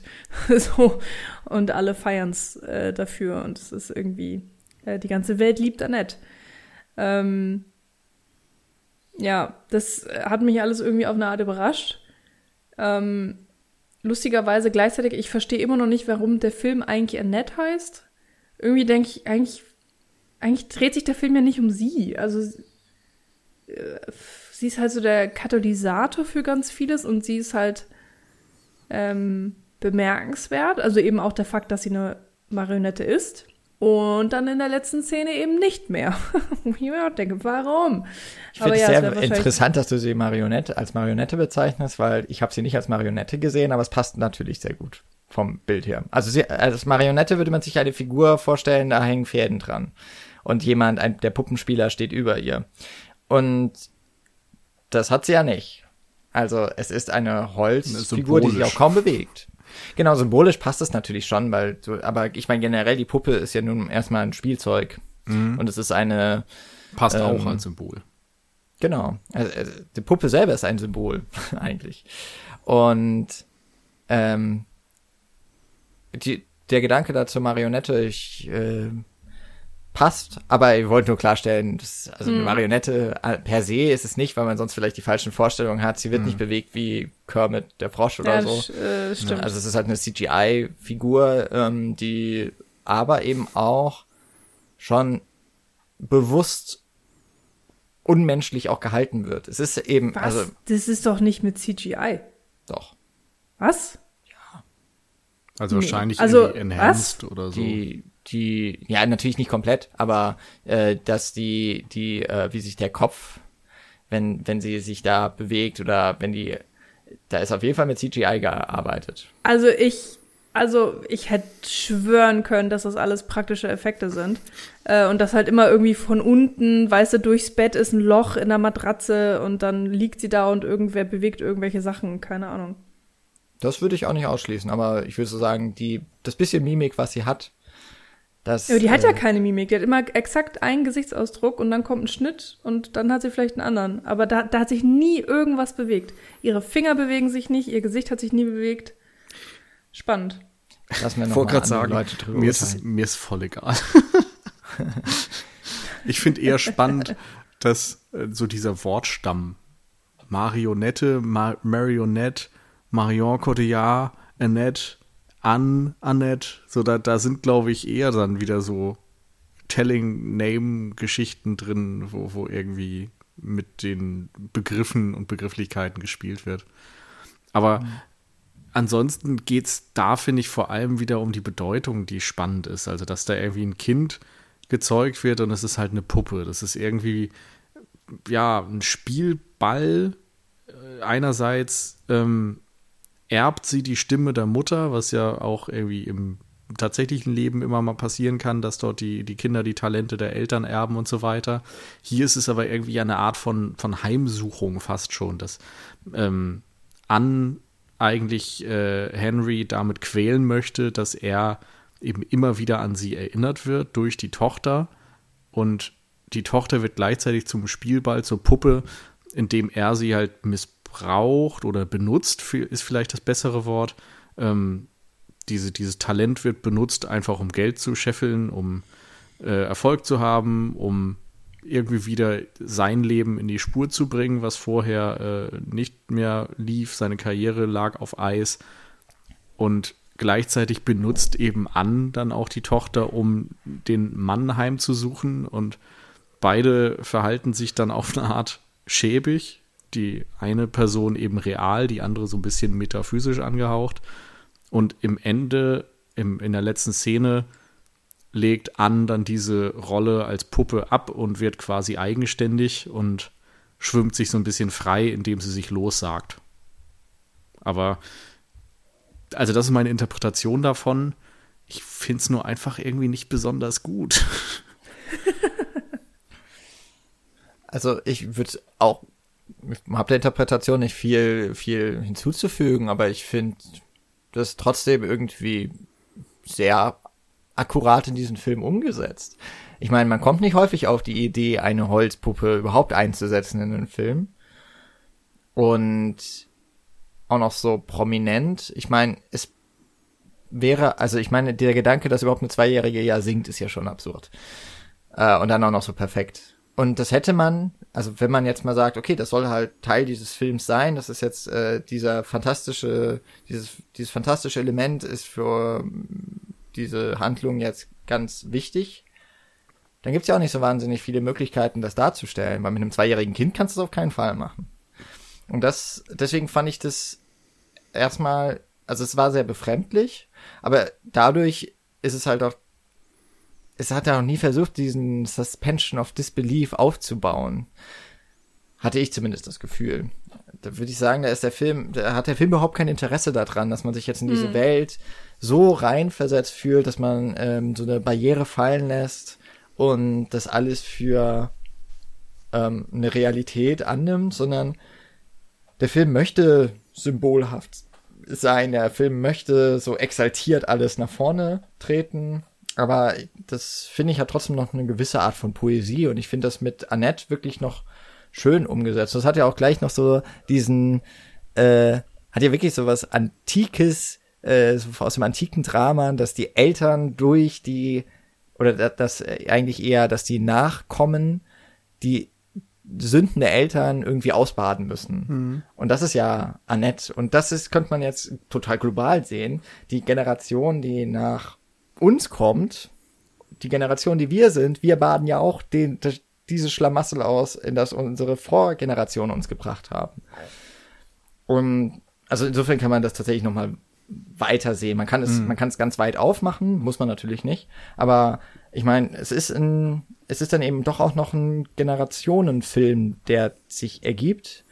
Aber ich spricht der Film das an, so richtig? Ich finde das halt, also äh, auch, warum heißt der Film Annette? Weil Annette, finde ich auch für Henry, den, komm, also der, sie ändert die Welt für ihn. Mit, weil er tritt zurück als Künstler. Er ist derjenige, der auf das Kind aufpasst, während sie, äh, also Ann, wieder auf der Bühne ist und wieder Erfolg hat. Und als er wieder auf die Bühne zurückgeht, erfährt er ja seine große Niederlage da bei dem Publikum. Einmal, dass er in diesen, ja, wahrscheinlich auch dadurch, dass er so zurückgezogen ist und in eine Rolle, auch da wieder gedrängt wird, die des Vaters, die er gar nicht vor, die, die kann er nicht ausfüllen. Gibt ja das Bild, wo er das Kind so in einer Hand trägt, in dieser auch übergroßen Hand. Und in der anderen hat er, glaube ich, die Zigarette oder, oder den Drink. Also auch vollkommen verantwortungslos. Und das ist ja ein Bild, das steht einfach für diese Art von Vater sein. Genau. Was dann ja später durch das Ausnutzen für seinen eigenen Vorteil, weil ihm ja das Geld ausgeht, äh, das hauptsächlich durch den Erfolg seiner Frau kam. Und das ist dann wieder diese toxische Maskulinität, die ja auch in ihm irgendwie drin ist, mhm. dass er auch damit eigentlich nicht leben kann, dass er nicht derjenige ist, der ähm, für die Familie meinetwegen oder für die Frau sorgt. Er ist da, er hat eigentlich gar nicht so den richtigen, richtige Funktion oder kommt einem Bild nicht nach. Und dann hat er also auch noch den tatsächlichen Knickpunkt in der Karriere und das zieht er ja, oder er lässt das nicht auf sich zurückfallen, sondern Schuld ist seine Frau, Schuld ist seine Tochter, Schuld ist also sein privates Umfeld und nicht er selbst. Und getriggert wird das, finde ich, durch das Kind. Mhm.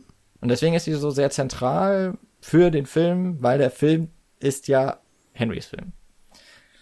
Ja, äh, ich finde es interessant, dass, also deinen Punkten kann ich gar nicht so viel hinzufügen. Ähm, aber interessant finde ich, dass die Frage ja eigentlich war, wie das jetzt gesamtgesellschaftlich oder, oder generationenmäßig zusammenhängt. Und eigentlich bist du jetzt wieder sehr auf die Vater-Sohn-Beziehung und auf dieses sehr Private zurückgefallen. Und das finde ich ist eigentlich genau mein Punkt, dass aus meiner Sicht das ein Film ist, der sich sehr mit diesen Figuren beschäftigt und natürlich die teilweise ein bisschen symbolisch für diese Art von Prominenz und, und äh, ne, diese Themen, die damit zusammenhängen, denkt.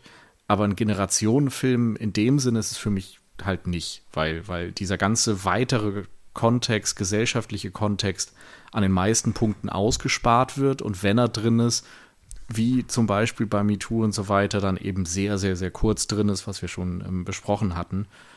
Und da finde ich, verliert der Film so ein bisschen, weil der eigentlich dafür, dass er zu privat ist und dieses private Ding erzählt, für mich viel zu lange braucht. Also das sind so Dinge, die kann man teilweise sehr klein zusammenfassen. Ich sagte ja schon, so meine Interpretation war auch so ein Ding. Das hast, hast du in drei Sätzen oder so mehr oder weniger auf den Punkt gebracht, worum es da geht.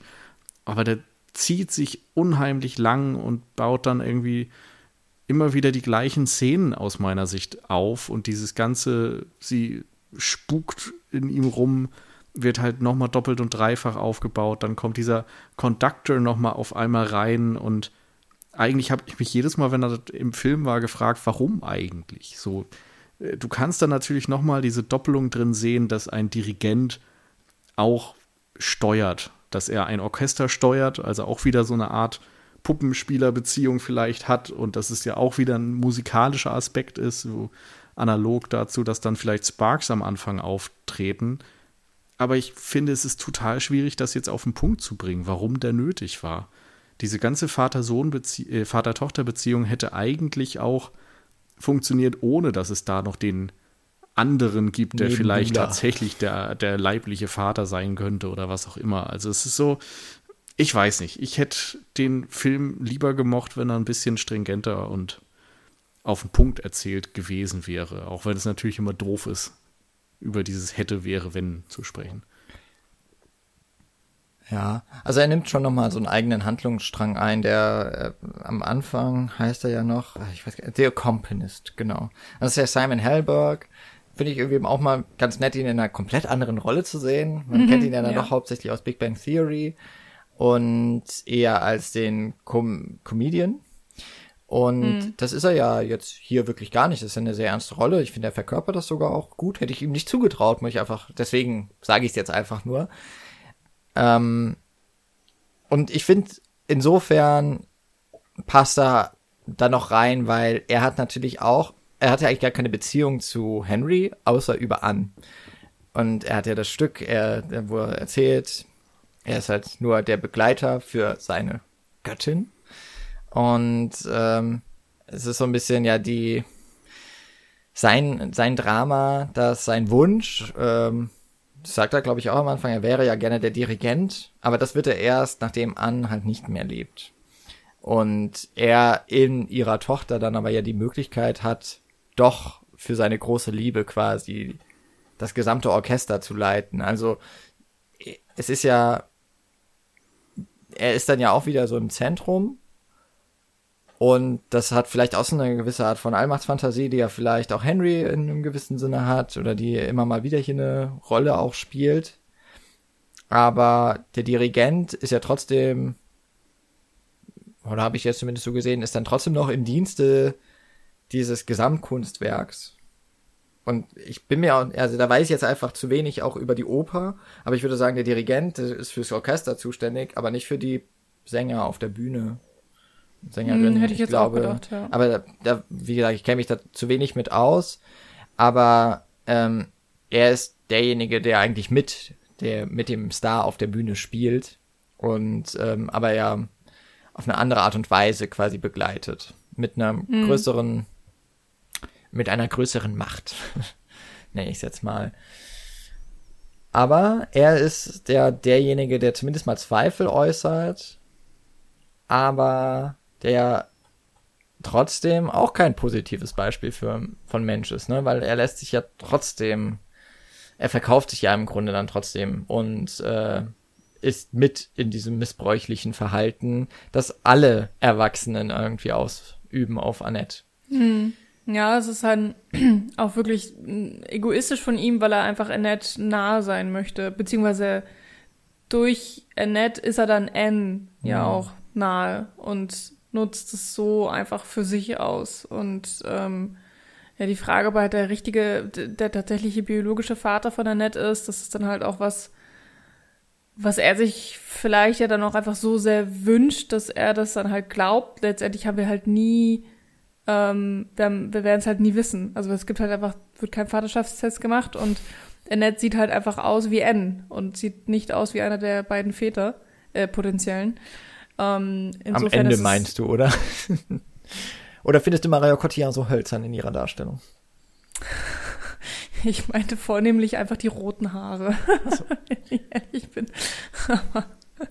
Aber die, die roten Haare hat sie ja nur als Puppe, oder? Und hat. Ähm, und, hat sie nicht, wenn sie, wenn Marion, wenn Anne so ganz kurze Haare hat, sind die dann nicht auch rot? Das schon, aber, aber die, äh, also, aber Annette hat ja auch die roten Haare nur als Puppe, oder? Und später sind sie doch sehr dunkel. Nö, da sind sie auch, also rotbraun halt oh. irgendwie. Okay, habe ich gerade ganz anderes Bild im Kopf, aber das äh, mag, ich mag mich täuschen. Naja, aber ähm, ja, der Dirigent, ich habe auch gedacht, so, ich hätte ihn jetzt auch nicht unbedingt gebraucht, auch wenn ich ihn tatsächlich mag ähm, und auch den, den äh, Schauspieler in, in der Ausspielung der Rolle, meine Güte. Naja, ähm, aber die Figur ist ja eben auch dann dafür da, um aus Henry nochmal das Schlechteste hervorzubringen, weil tatsächlich Henry ihn dann ja umbringt. Und ähm, ja, da gipfelt sich dann halt auch so seine, sein Egoismus oder seine, was auch immer, ehrlich gesagt. Und es ist ja dann auch so die Besiegelung seines Untergangs, weil er dann ja tatsächlich auch ähm, dafür ins Gefängnis kommt und alles verliert. Also sein Zuhause, seine Karriere, sein Geld, seinen Ruf und ja tatsächlich auch seine Tochter. Hm. Ja, also insofern ist eigentlich der Simon, die Simon Helberg-Figur auch nur ein Instrument, um ein Storybeat ja eigentlich dann auch wieder zu, zu bringen, weil es muss ja irgendwie zum Fall von Henry kommen und dazu braucht es dann eine Szene, in dem mal was nachgewiesen werden kann. Ich fand das Verhör übrigens sehr witzig von den Polizisten nach dem äh, nach dem Mord von Ann oder dem Tod von Ann, der möglicherweise Mord, vielleicht eher Totschlag wäre. Er war ja ähm, also ich glaube, es ist steht außer Frage, dass er dass sie geschubst wurde, aber äh, ob das von ihm nur billigen in Kauf genommen wurde in einem stürmischen Nacht auf der Yacht äh, im volltrunkenen Zustand oder irgendwie halbwegs geplant. er bereut es jedenfalls nicht allzu sehr, würde ich sagen. Er bereut es Ja, ja, eher wegen der, Mater wegen der materialistischen Verluste und nicht so sehr wegen. Er hat mal diesen, doch, er hat mal irgendwann so einen Reuemoment, aber auch da war ich mir nicht sicher, ob es nicht eher daher kommt, dass sie ihn wirklich nicht loslässt. Ja, da- ich finde, da wird man auch halt ziemlich im Dunkeln gelassen. Da kann man immer nur so spekulieren, ähm, weil ich glaube schon, dass er sie ernsthaft und auch tiefgehend geliebt hat. Und ähm, dass er dann aber halt in, mit, diese, mit diesem Neid auch einfach nicht klar kam, darauf, dass ihre Karriere halt so viel größer war als seine. Ähm, und später sagt er dann ja aber auch so, ja, ich träume jede Nacht von ihr. Und wo man dann halt aber auch nicht weiß, ja, ist das jetzt halt ihre Heimsuchung oder ähm, ja, seine Reue oder beides. Ja, aber scheint irgendwie dann halt auch nicht wichtig zu sein. Was ich dann noch irgendwie schade fand, weil ich das Gefühl hatte, dass, dass das so einen negativen Effekt auf mein Bild von ihrer Beziehung dann auch hat. Weil am Anfang denkt man, okay, sie sind irgendwie so das Paar und es ist so die Beziehung und ähm, und am Ende stellt sich raus, ja, okay, irgendwie hat er sich doch nicht so krass für sie interessiert. I don't know. Aber äh, wie gesagt, das ist alles äh, oder, oder sehr viel Spekulation jetzt hierbei. Ein Aspekt, der mir da noch sehr gut gefällt, es ist auch, es ist ein bisschen plakativ oder vielleicht auch sehr plakativ, aber ich mag es trotzdem sehr. Die beiden haben ja ein ganz anderes Verständnis auch an ihre Kunst. Und äh, es wird ja, wo sie sich treffen, äh, bei dieser Szene, wo auch die ganzen Reporter da sind und Fotos machen wollen, dann sprechen sie ja darüber, wie die letzte Show lief von ihnen jeweils. Und er sagt ja, I killed them oder so. Oder in irgendeinem Artikel stand I murdered them, but aber das kommt mir sehr, sehr komisch vor. Ich glaube, er sagt, I killed them, was ja auch ein, ne, ist ja umgangssprachlich so, ich hab's halt gerockt, mehr oder weniger. Und sie sa sagt ja, ähm, I died gracefully oder sowas. Also sie ist ja, I diejenige, saved them, sagt sie doch, oder? aber dadurch, dass sie stirbt, ne? Weiß ich nicht mehr genau, was sie da genau Also ich meine, äh, das ist ja auch so der Punkt, bei der Oper sterben ja häufig die Hauptfiguren. Ähm, und das ist, kann man jetzt, kann man auch vielleicht äh, philosophieren, aber ich würde sagen, das Töten ist ja doch eher das Aktive und das Sterben das Passive.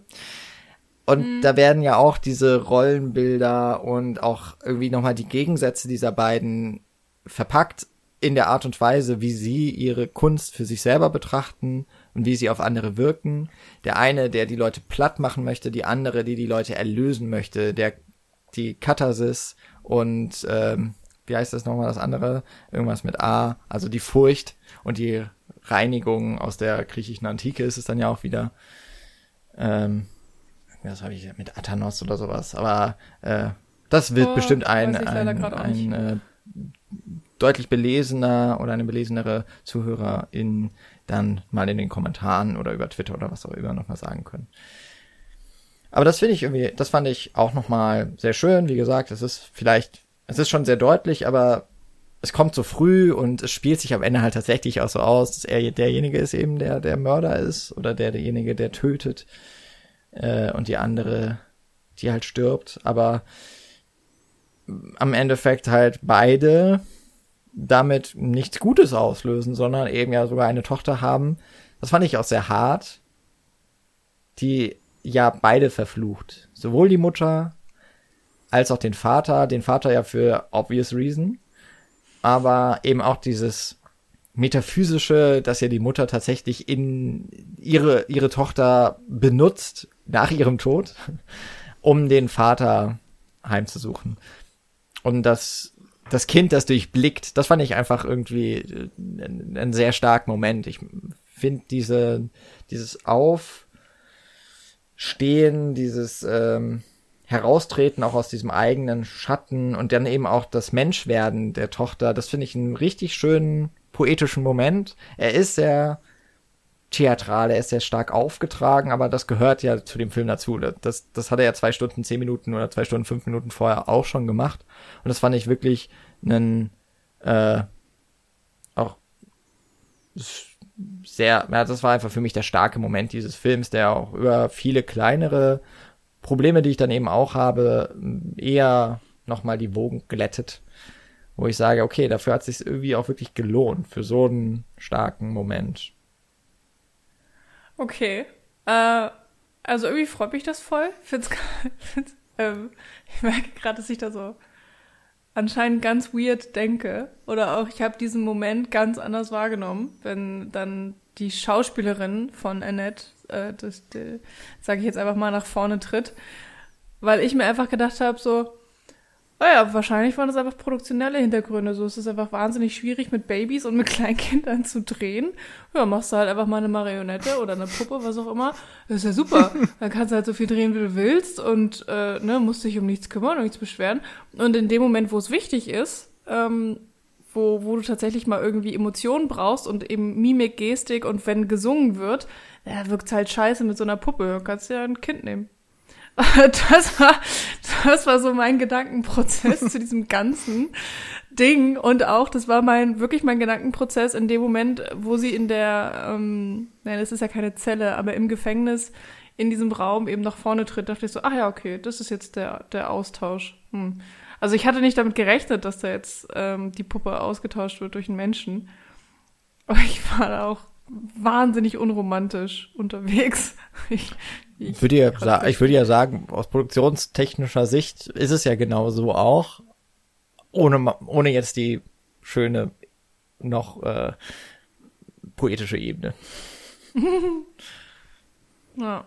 Aber ich, ich, für mich ist es halt wirklich auch der Beweggrund. Also dieses, ich, ich glaube nicht, dass Karax gesagt hat, ah, ich möchte eine Puppe. Ähm, ich möchte, dass Annette eine Puppe ist. Oh, doch, das glaube ich. Ähm, Genau, ja, vielleicht, wahrscheinlich ist es auch wirklich so. Aber mein Hirn sagt mir, nee, das war keine künstlerische Entscheidung, das war einfach so eine pure organisatorische auf eine Art. Und zufällig äh, ist es dann halt irgendwie, passt es halt auch ganz gut äh, in dieses ganze abstrakte und surreale Thema rein sozusagen und sorgt ja auch für Aufmerksamkeit. Also ich meine, ich habe sowas noch nie gesehen. Also ich bin mir ziemlich sicher, dass ich irgendwie sowas oder diese Idee vielleicht nie wieder sehen werde oder nie wieder auf diese Art und Weise ausgespielt. Also alleine da hat sich der Film schon mal pff, mehr oder weniger so einzigartig gemacht, wie es irgendwie nur geht. Und das ist ja nur ein Aspekt des Films irgendwie.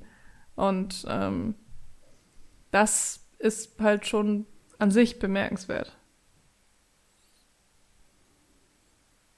Überlege gerade, das wäre ungefähr für mich jetzt so, wenn man, wie hieß der, 30 über Nacht sagen würde, naja, wir haben halt mal eine 13-jährige Schauspielerin und eine 30-jährige genommen, aber das hat nichts mit unserer künstlerischen Entscheidung zu tun. also, äh, das, das würde ich dem Regisseur auf jeden Fall äh, doch, doch zumuten, dass er das.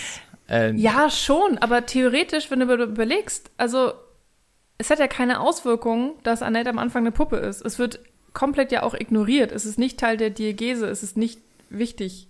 Naja, nee, es ist, natürlich, es ist für die Diagese, ist es, genau, das ist ja aber der entscheidende Punkt, ne? Dadurch, dass es in der Diagese keinen Unterschied macht, dass es ein nicht lebendiges Wesen ist, aber als eines wahrgenommen wird.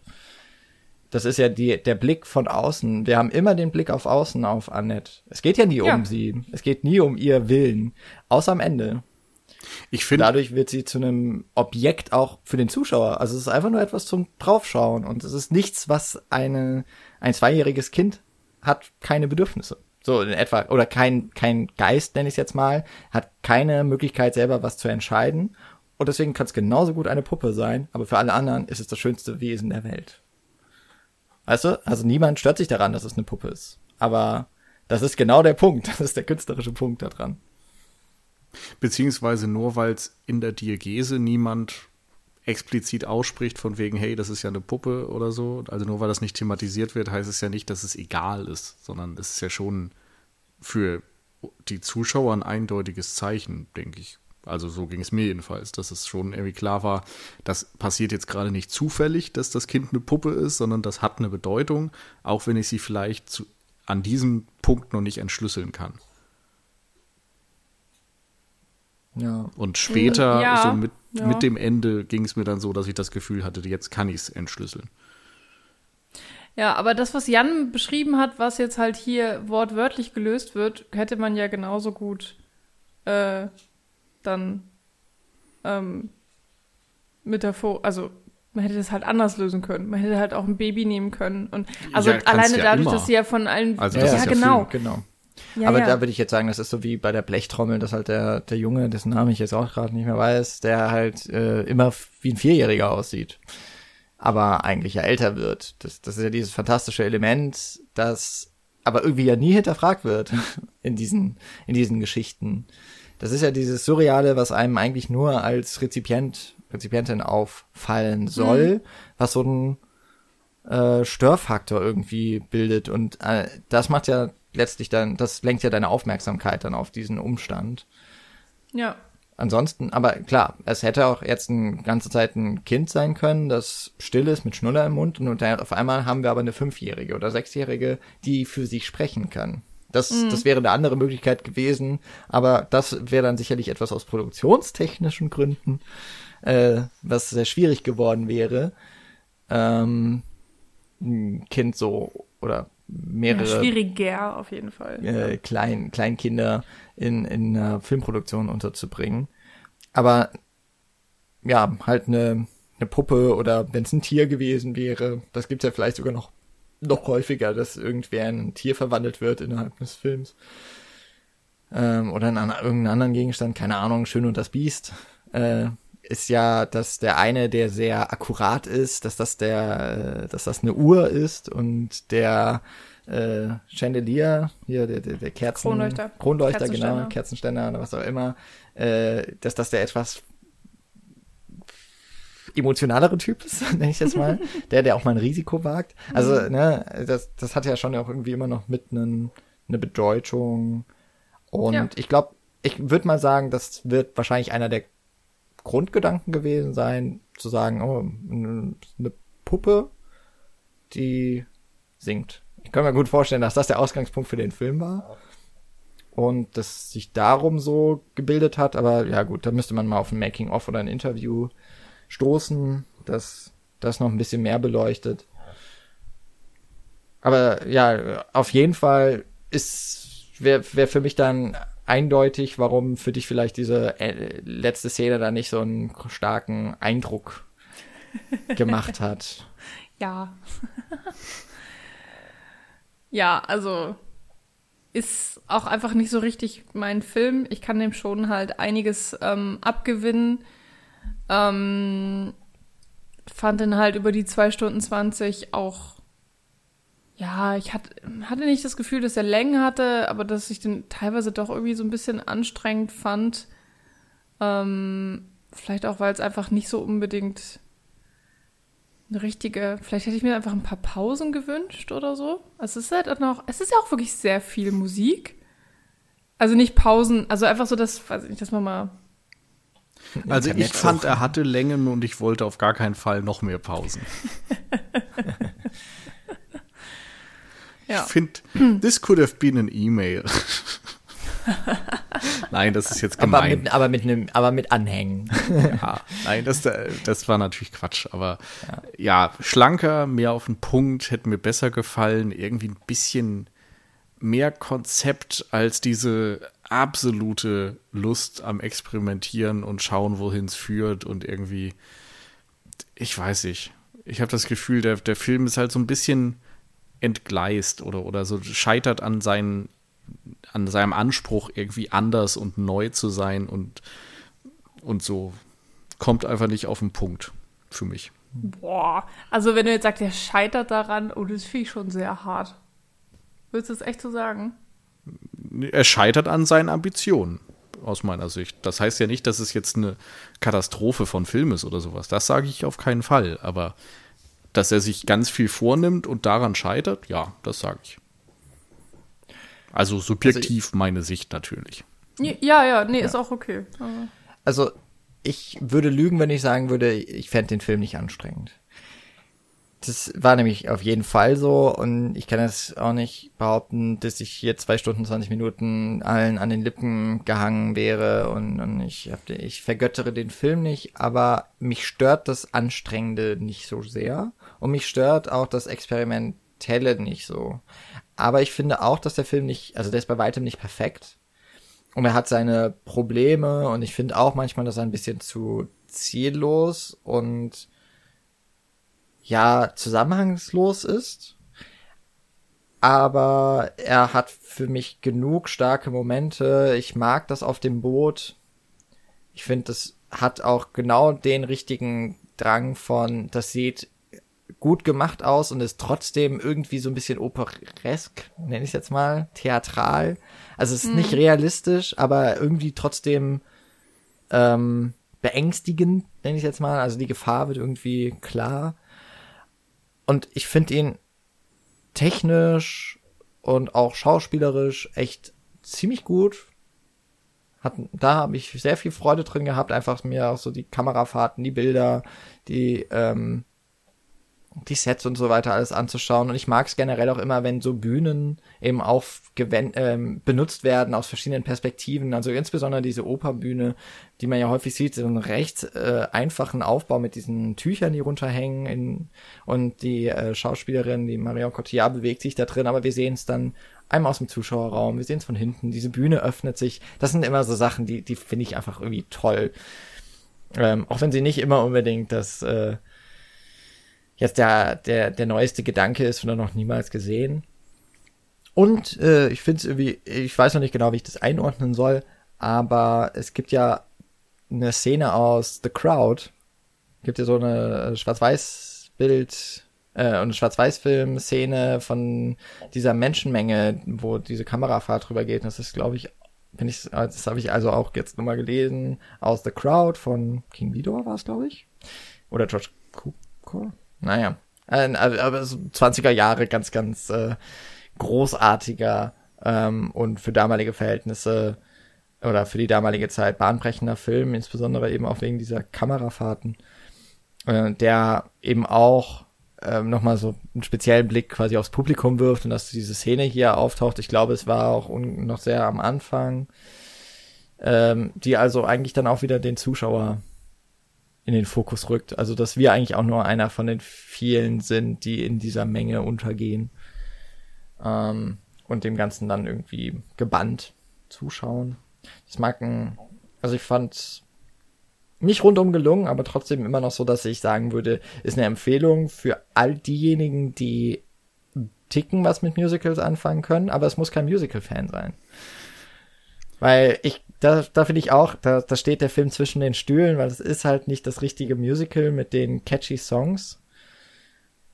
Tatsächlich habe ich nur das äh, eben äh, den, den Anfang so ein bisschen, weil es einfach ein eingängiges Riff ist im mhm. Kopf. Ja. Und ansonsten diese ständig wiederholenden Zeilen, Textzeilen. Aber das ist ja wirklich ja. ein Reinhämmern. Das ist ja, das ist ja jetzt nichts, was ich in fünf Jahren weiß ich noch, wie Singing in the Rain geht, aber ich weiß nicht mehr, wie äh, I Love Him So Much sein wird. Bin ich mir ziemlich sicher. Mhm. Außer ich mhm. gucke den Film nochmal.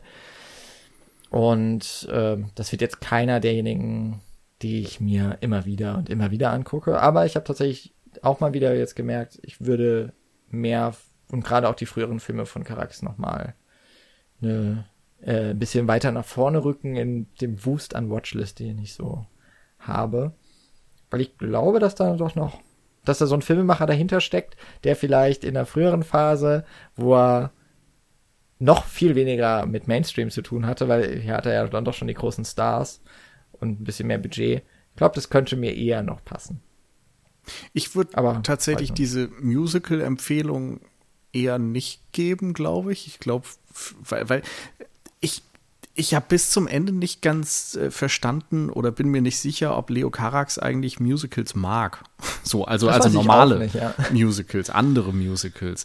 Es wirkt nicht wie ein Filmemacher, der gesagt hat, Musicals sind so toll und ich will darum zeigen, was man noch alles mit dem Musical machen kann aus meiner Liebe zu diesem Genre oder dieser Gattung von Film, sondern eher aus so einer anderen Perspektive. Ich glaube, wenn dir der Film gefällt, dann wahrscheinlich, weil du diese Art von mh, hm, Avantgarde, von experimentellem Kino, von so herausforderndem philosophischen Kino magst. Also ich glaube so, ich meine, ich bin ja eigentlich äh, Charlie Kaufman-Fan, aber wenn du jetzt sowas wie Synecdoche New York oder I'm Thinking of Ending Things nimmst und das dann noch mal weiter denkst, da finde ich, ist man ungefähr bei Annette. Also wer mit diesem Film was mhm. anfangen kann, der ist wahrscheinlich hier genau richtig unabhängig für mich eher davon, wie die Haltung zu Musicals ist.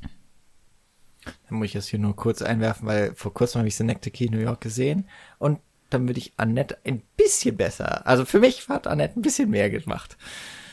Aber da kommen wir bestimmt irgendwann mal drüber sprechen, weil ich glaube, das ist einer der Filme, die, die dir sehr am Herzen liegen. Nee, gar nicht mal so. Ach, das gar ist, nicht so. Also das ist bei der Charlie Kaufman-Skala, ich bin, ich bin da eher bei den etwas mainstreamigeren. So die etwas gefälligeren Sachen mag ich mehr als diese sehr spröden, sperrigen, kopflastigen Filme. Das finde ich spannend. Ich mochte Synecdoche New York sehr. Ich sag auch nicht, dass ich den nicht mag, aber wenn ich den vergleiche mit äh, Eternal Sunshine, dann pff, ist es halt irgendwie eindeutig. Ja. Ja, nee, aber Oder nee, ich auch dachte mit, gerade nur, ähm, das könnte ja dann ja, äh, John eine interessante Besprechung zwischen uns dreien vielleicht äh, auch einfach werden. Oder ich hatte das äh, jetzt gerade so nicht erwartet. Aber das ist ein Thema für ein anderes Gespräch, ein andermal vielleicht. Und ähm, glaube, wir sind uns alle einig, dass Annette in irgendeiner Weise uns im Gedächtnis auf jeden Fall bleiben wird. Also ich für, meinen Teil kann sagen, ähm, viele Einzelheiten habe ich jetzt schon irgendwie vergessen und gerade natürlich, was die Musik betrifft, das hattest du ja auch gemeint, ähm, Jan, ist jetzt wirklich nicht so, hämmert sich in mein Hirn, aber dafür ganz viele andere Sachen, die ähm, ja, mir echt im Kopf geblieben sind, aus den verschiedensten Gründen. Entweder weil ich überrascht war oder sie anstrengend fand oder ähm, vor den Kopf gestoßen wurde, weil der Film das auch so wollte oder weil es eben ähm, so viel Neues und so viel Einzigartiges eben auch in diesem Film gibt. Ein, äh, ich glaube, das hatte Nies auch schon gesagt, so, ich glaube, mit avantgardistisch und experimentellem Geschmack, nee, das klingt komisch, mit, ähm, mit einem Spaß daran, was avantgardistisches und experimentelles auch mal zu sehen, äh, in einem wirklich auch mal anderen Kontext, eben hier dem Musical, dann ist Annette sicherlich nicht die schlechteste Wahl, aber ich glaube, wir können den Film allesamt nicht uneingeschränkt empfehlen und das hat mir jetzt auch schon eine ganze Weile nicht mehr. Aber ich fand trotzdem, dass es eine, doch eine sehr schöne Diskussion war und deswegen wieder sehr, sehr schön mit euch darüber zu sprechen und dann Gedanken auszutauschen, gerade bei den Filmen, wo ich selber nie weiß. Und ich glaube, das war bei euch auch so, ne? Wenn man sich noch nicht so ganz sicher ist von allem. Also ja, das stimmt auf jeden Fall. Und äh, ich habe es, glaube ich, Nils bei der Sichtung auch schon gesagt, dass ich mir war klar, dass du den mehr mögen wirst als wir beide. Stimmt. Ich habe es ja auch ich habe auch gedacht, als ich den Film geguckt habe, wahrscheinlich ist das jetzt wieder eher so ein Jan-Film. Ja. Aber nicht ganz so sehr, wie ich gehofft hatte. Das, das war doch Annettes Gespräch. Oh. Das ist jetzt wirklich seltsam aus dem, aus dem nördlichsten Menschen, also aus dem Menschen, der aus der nördlichsten Punkt Deutschlands kommt, den ich kenne. Nicht den Punkt, sondern den Menschen. ähm. Bitte erkläre weiter. Ja, ne? Ich glaube, ich glaube, der, der, die letzte Person da ganz hinten in der Reihe hat es noch nicht verstanden. Ja, Ja. auf der Note enden wir jetzt einfach. Vielen Dank fürs Zuhören bis zu diesem Zeitpunkt und fürs vor allem eben nicht abschalten. Und ähm, wir hoffen, dass wir dann in Kürze wieder alle drei oder zumindest so viele wie möglich vor dem Mikrofon vereint sind. Und äh, dann freuen wir uns bestimmt aufs nächste Gespräch und dass ihr wieder einschaltet. Bis dahin, bleibt uns gewogen und äh, sagt mir nochmal, wie das äh, andere bei, von Katharsis heißt. Das jetzt nochmal als, als Meldung, bevor ich jetzt Wikipedia anschmeiße. Alles klar, dann bis zum nächsten Mal. Ciao. Tschüss. Ciao.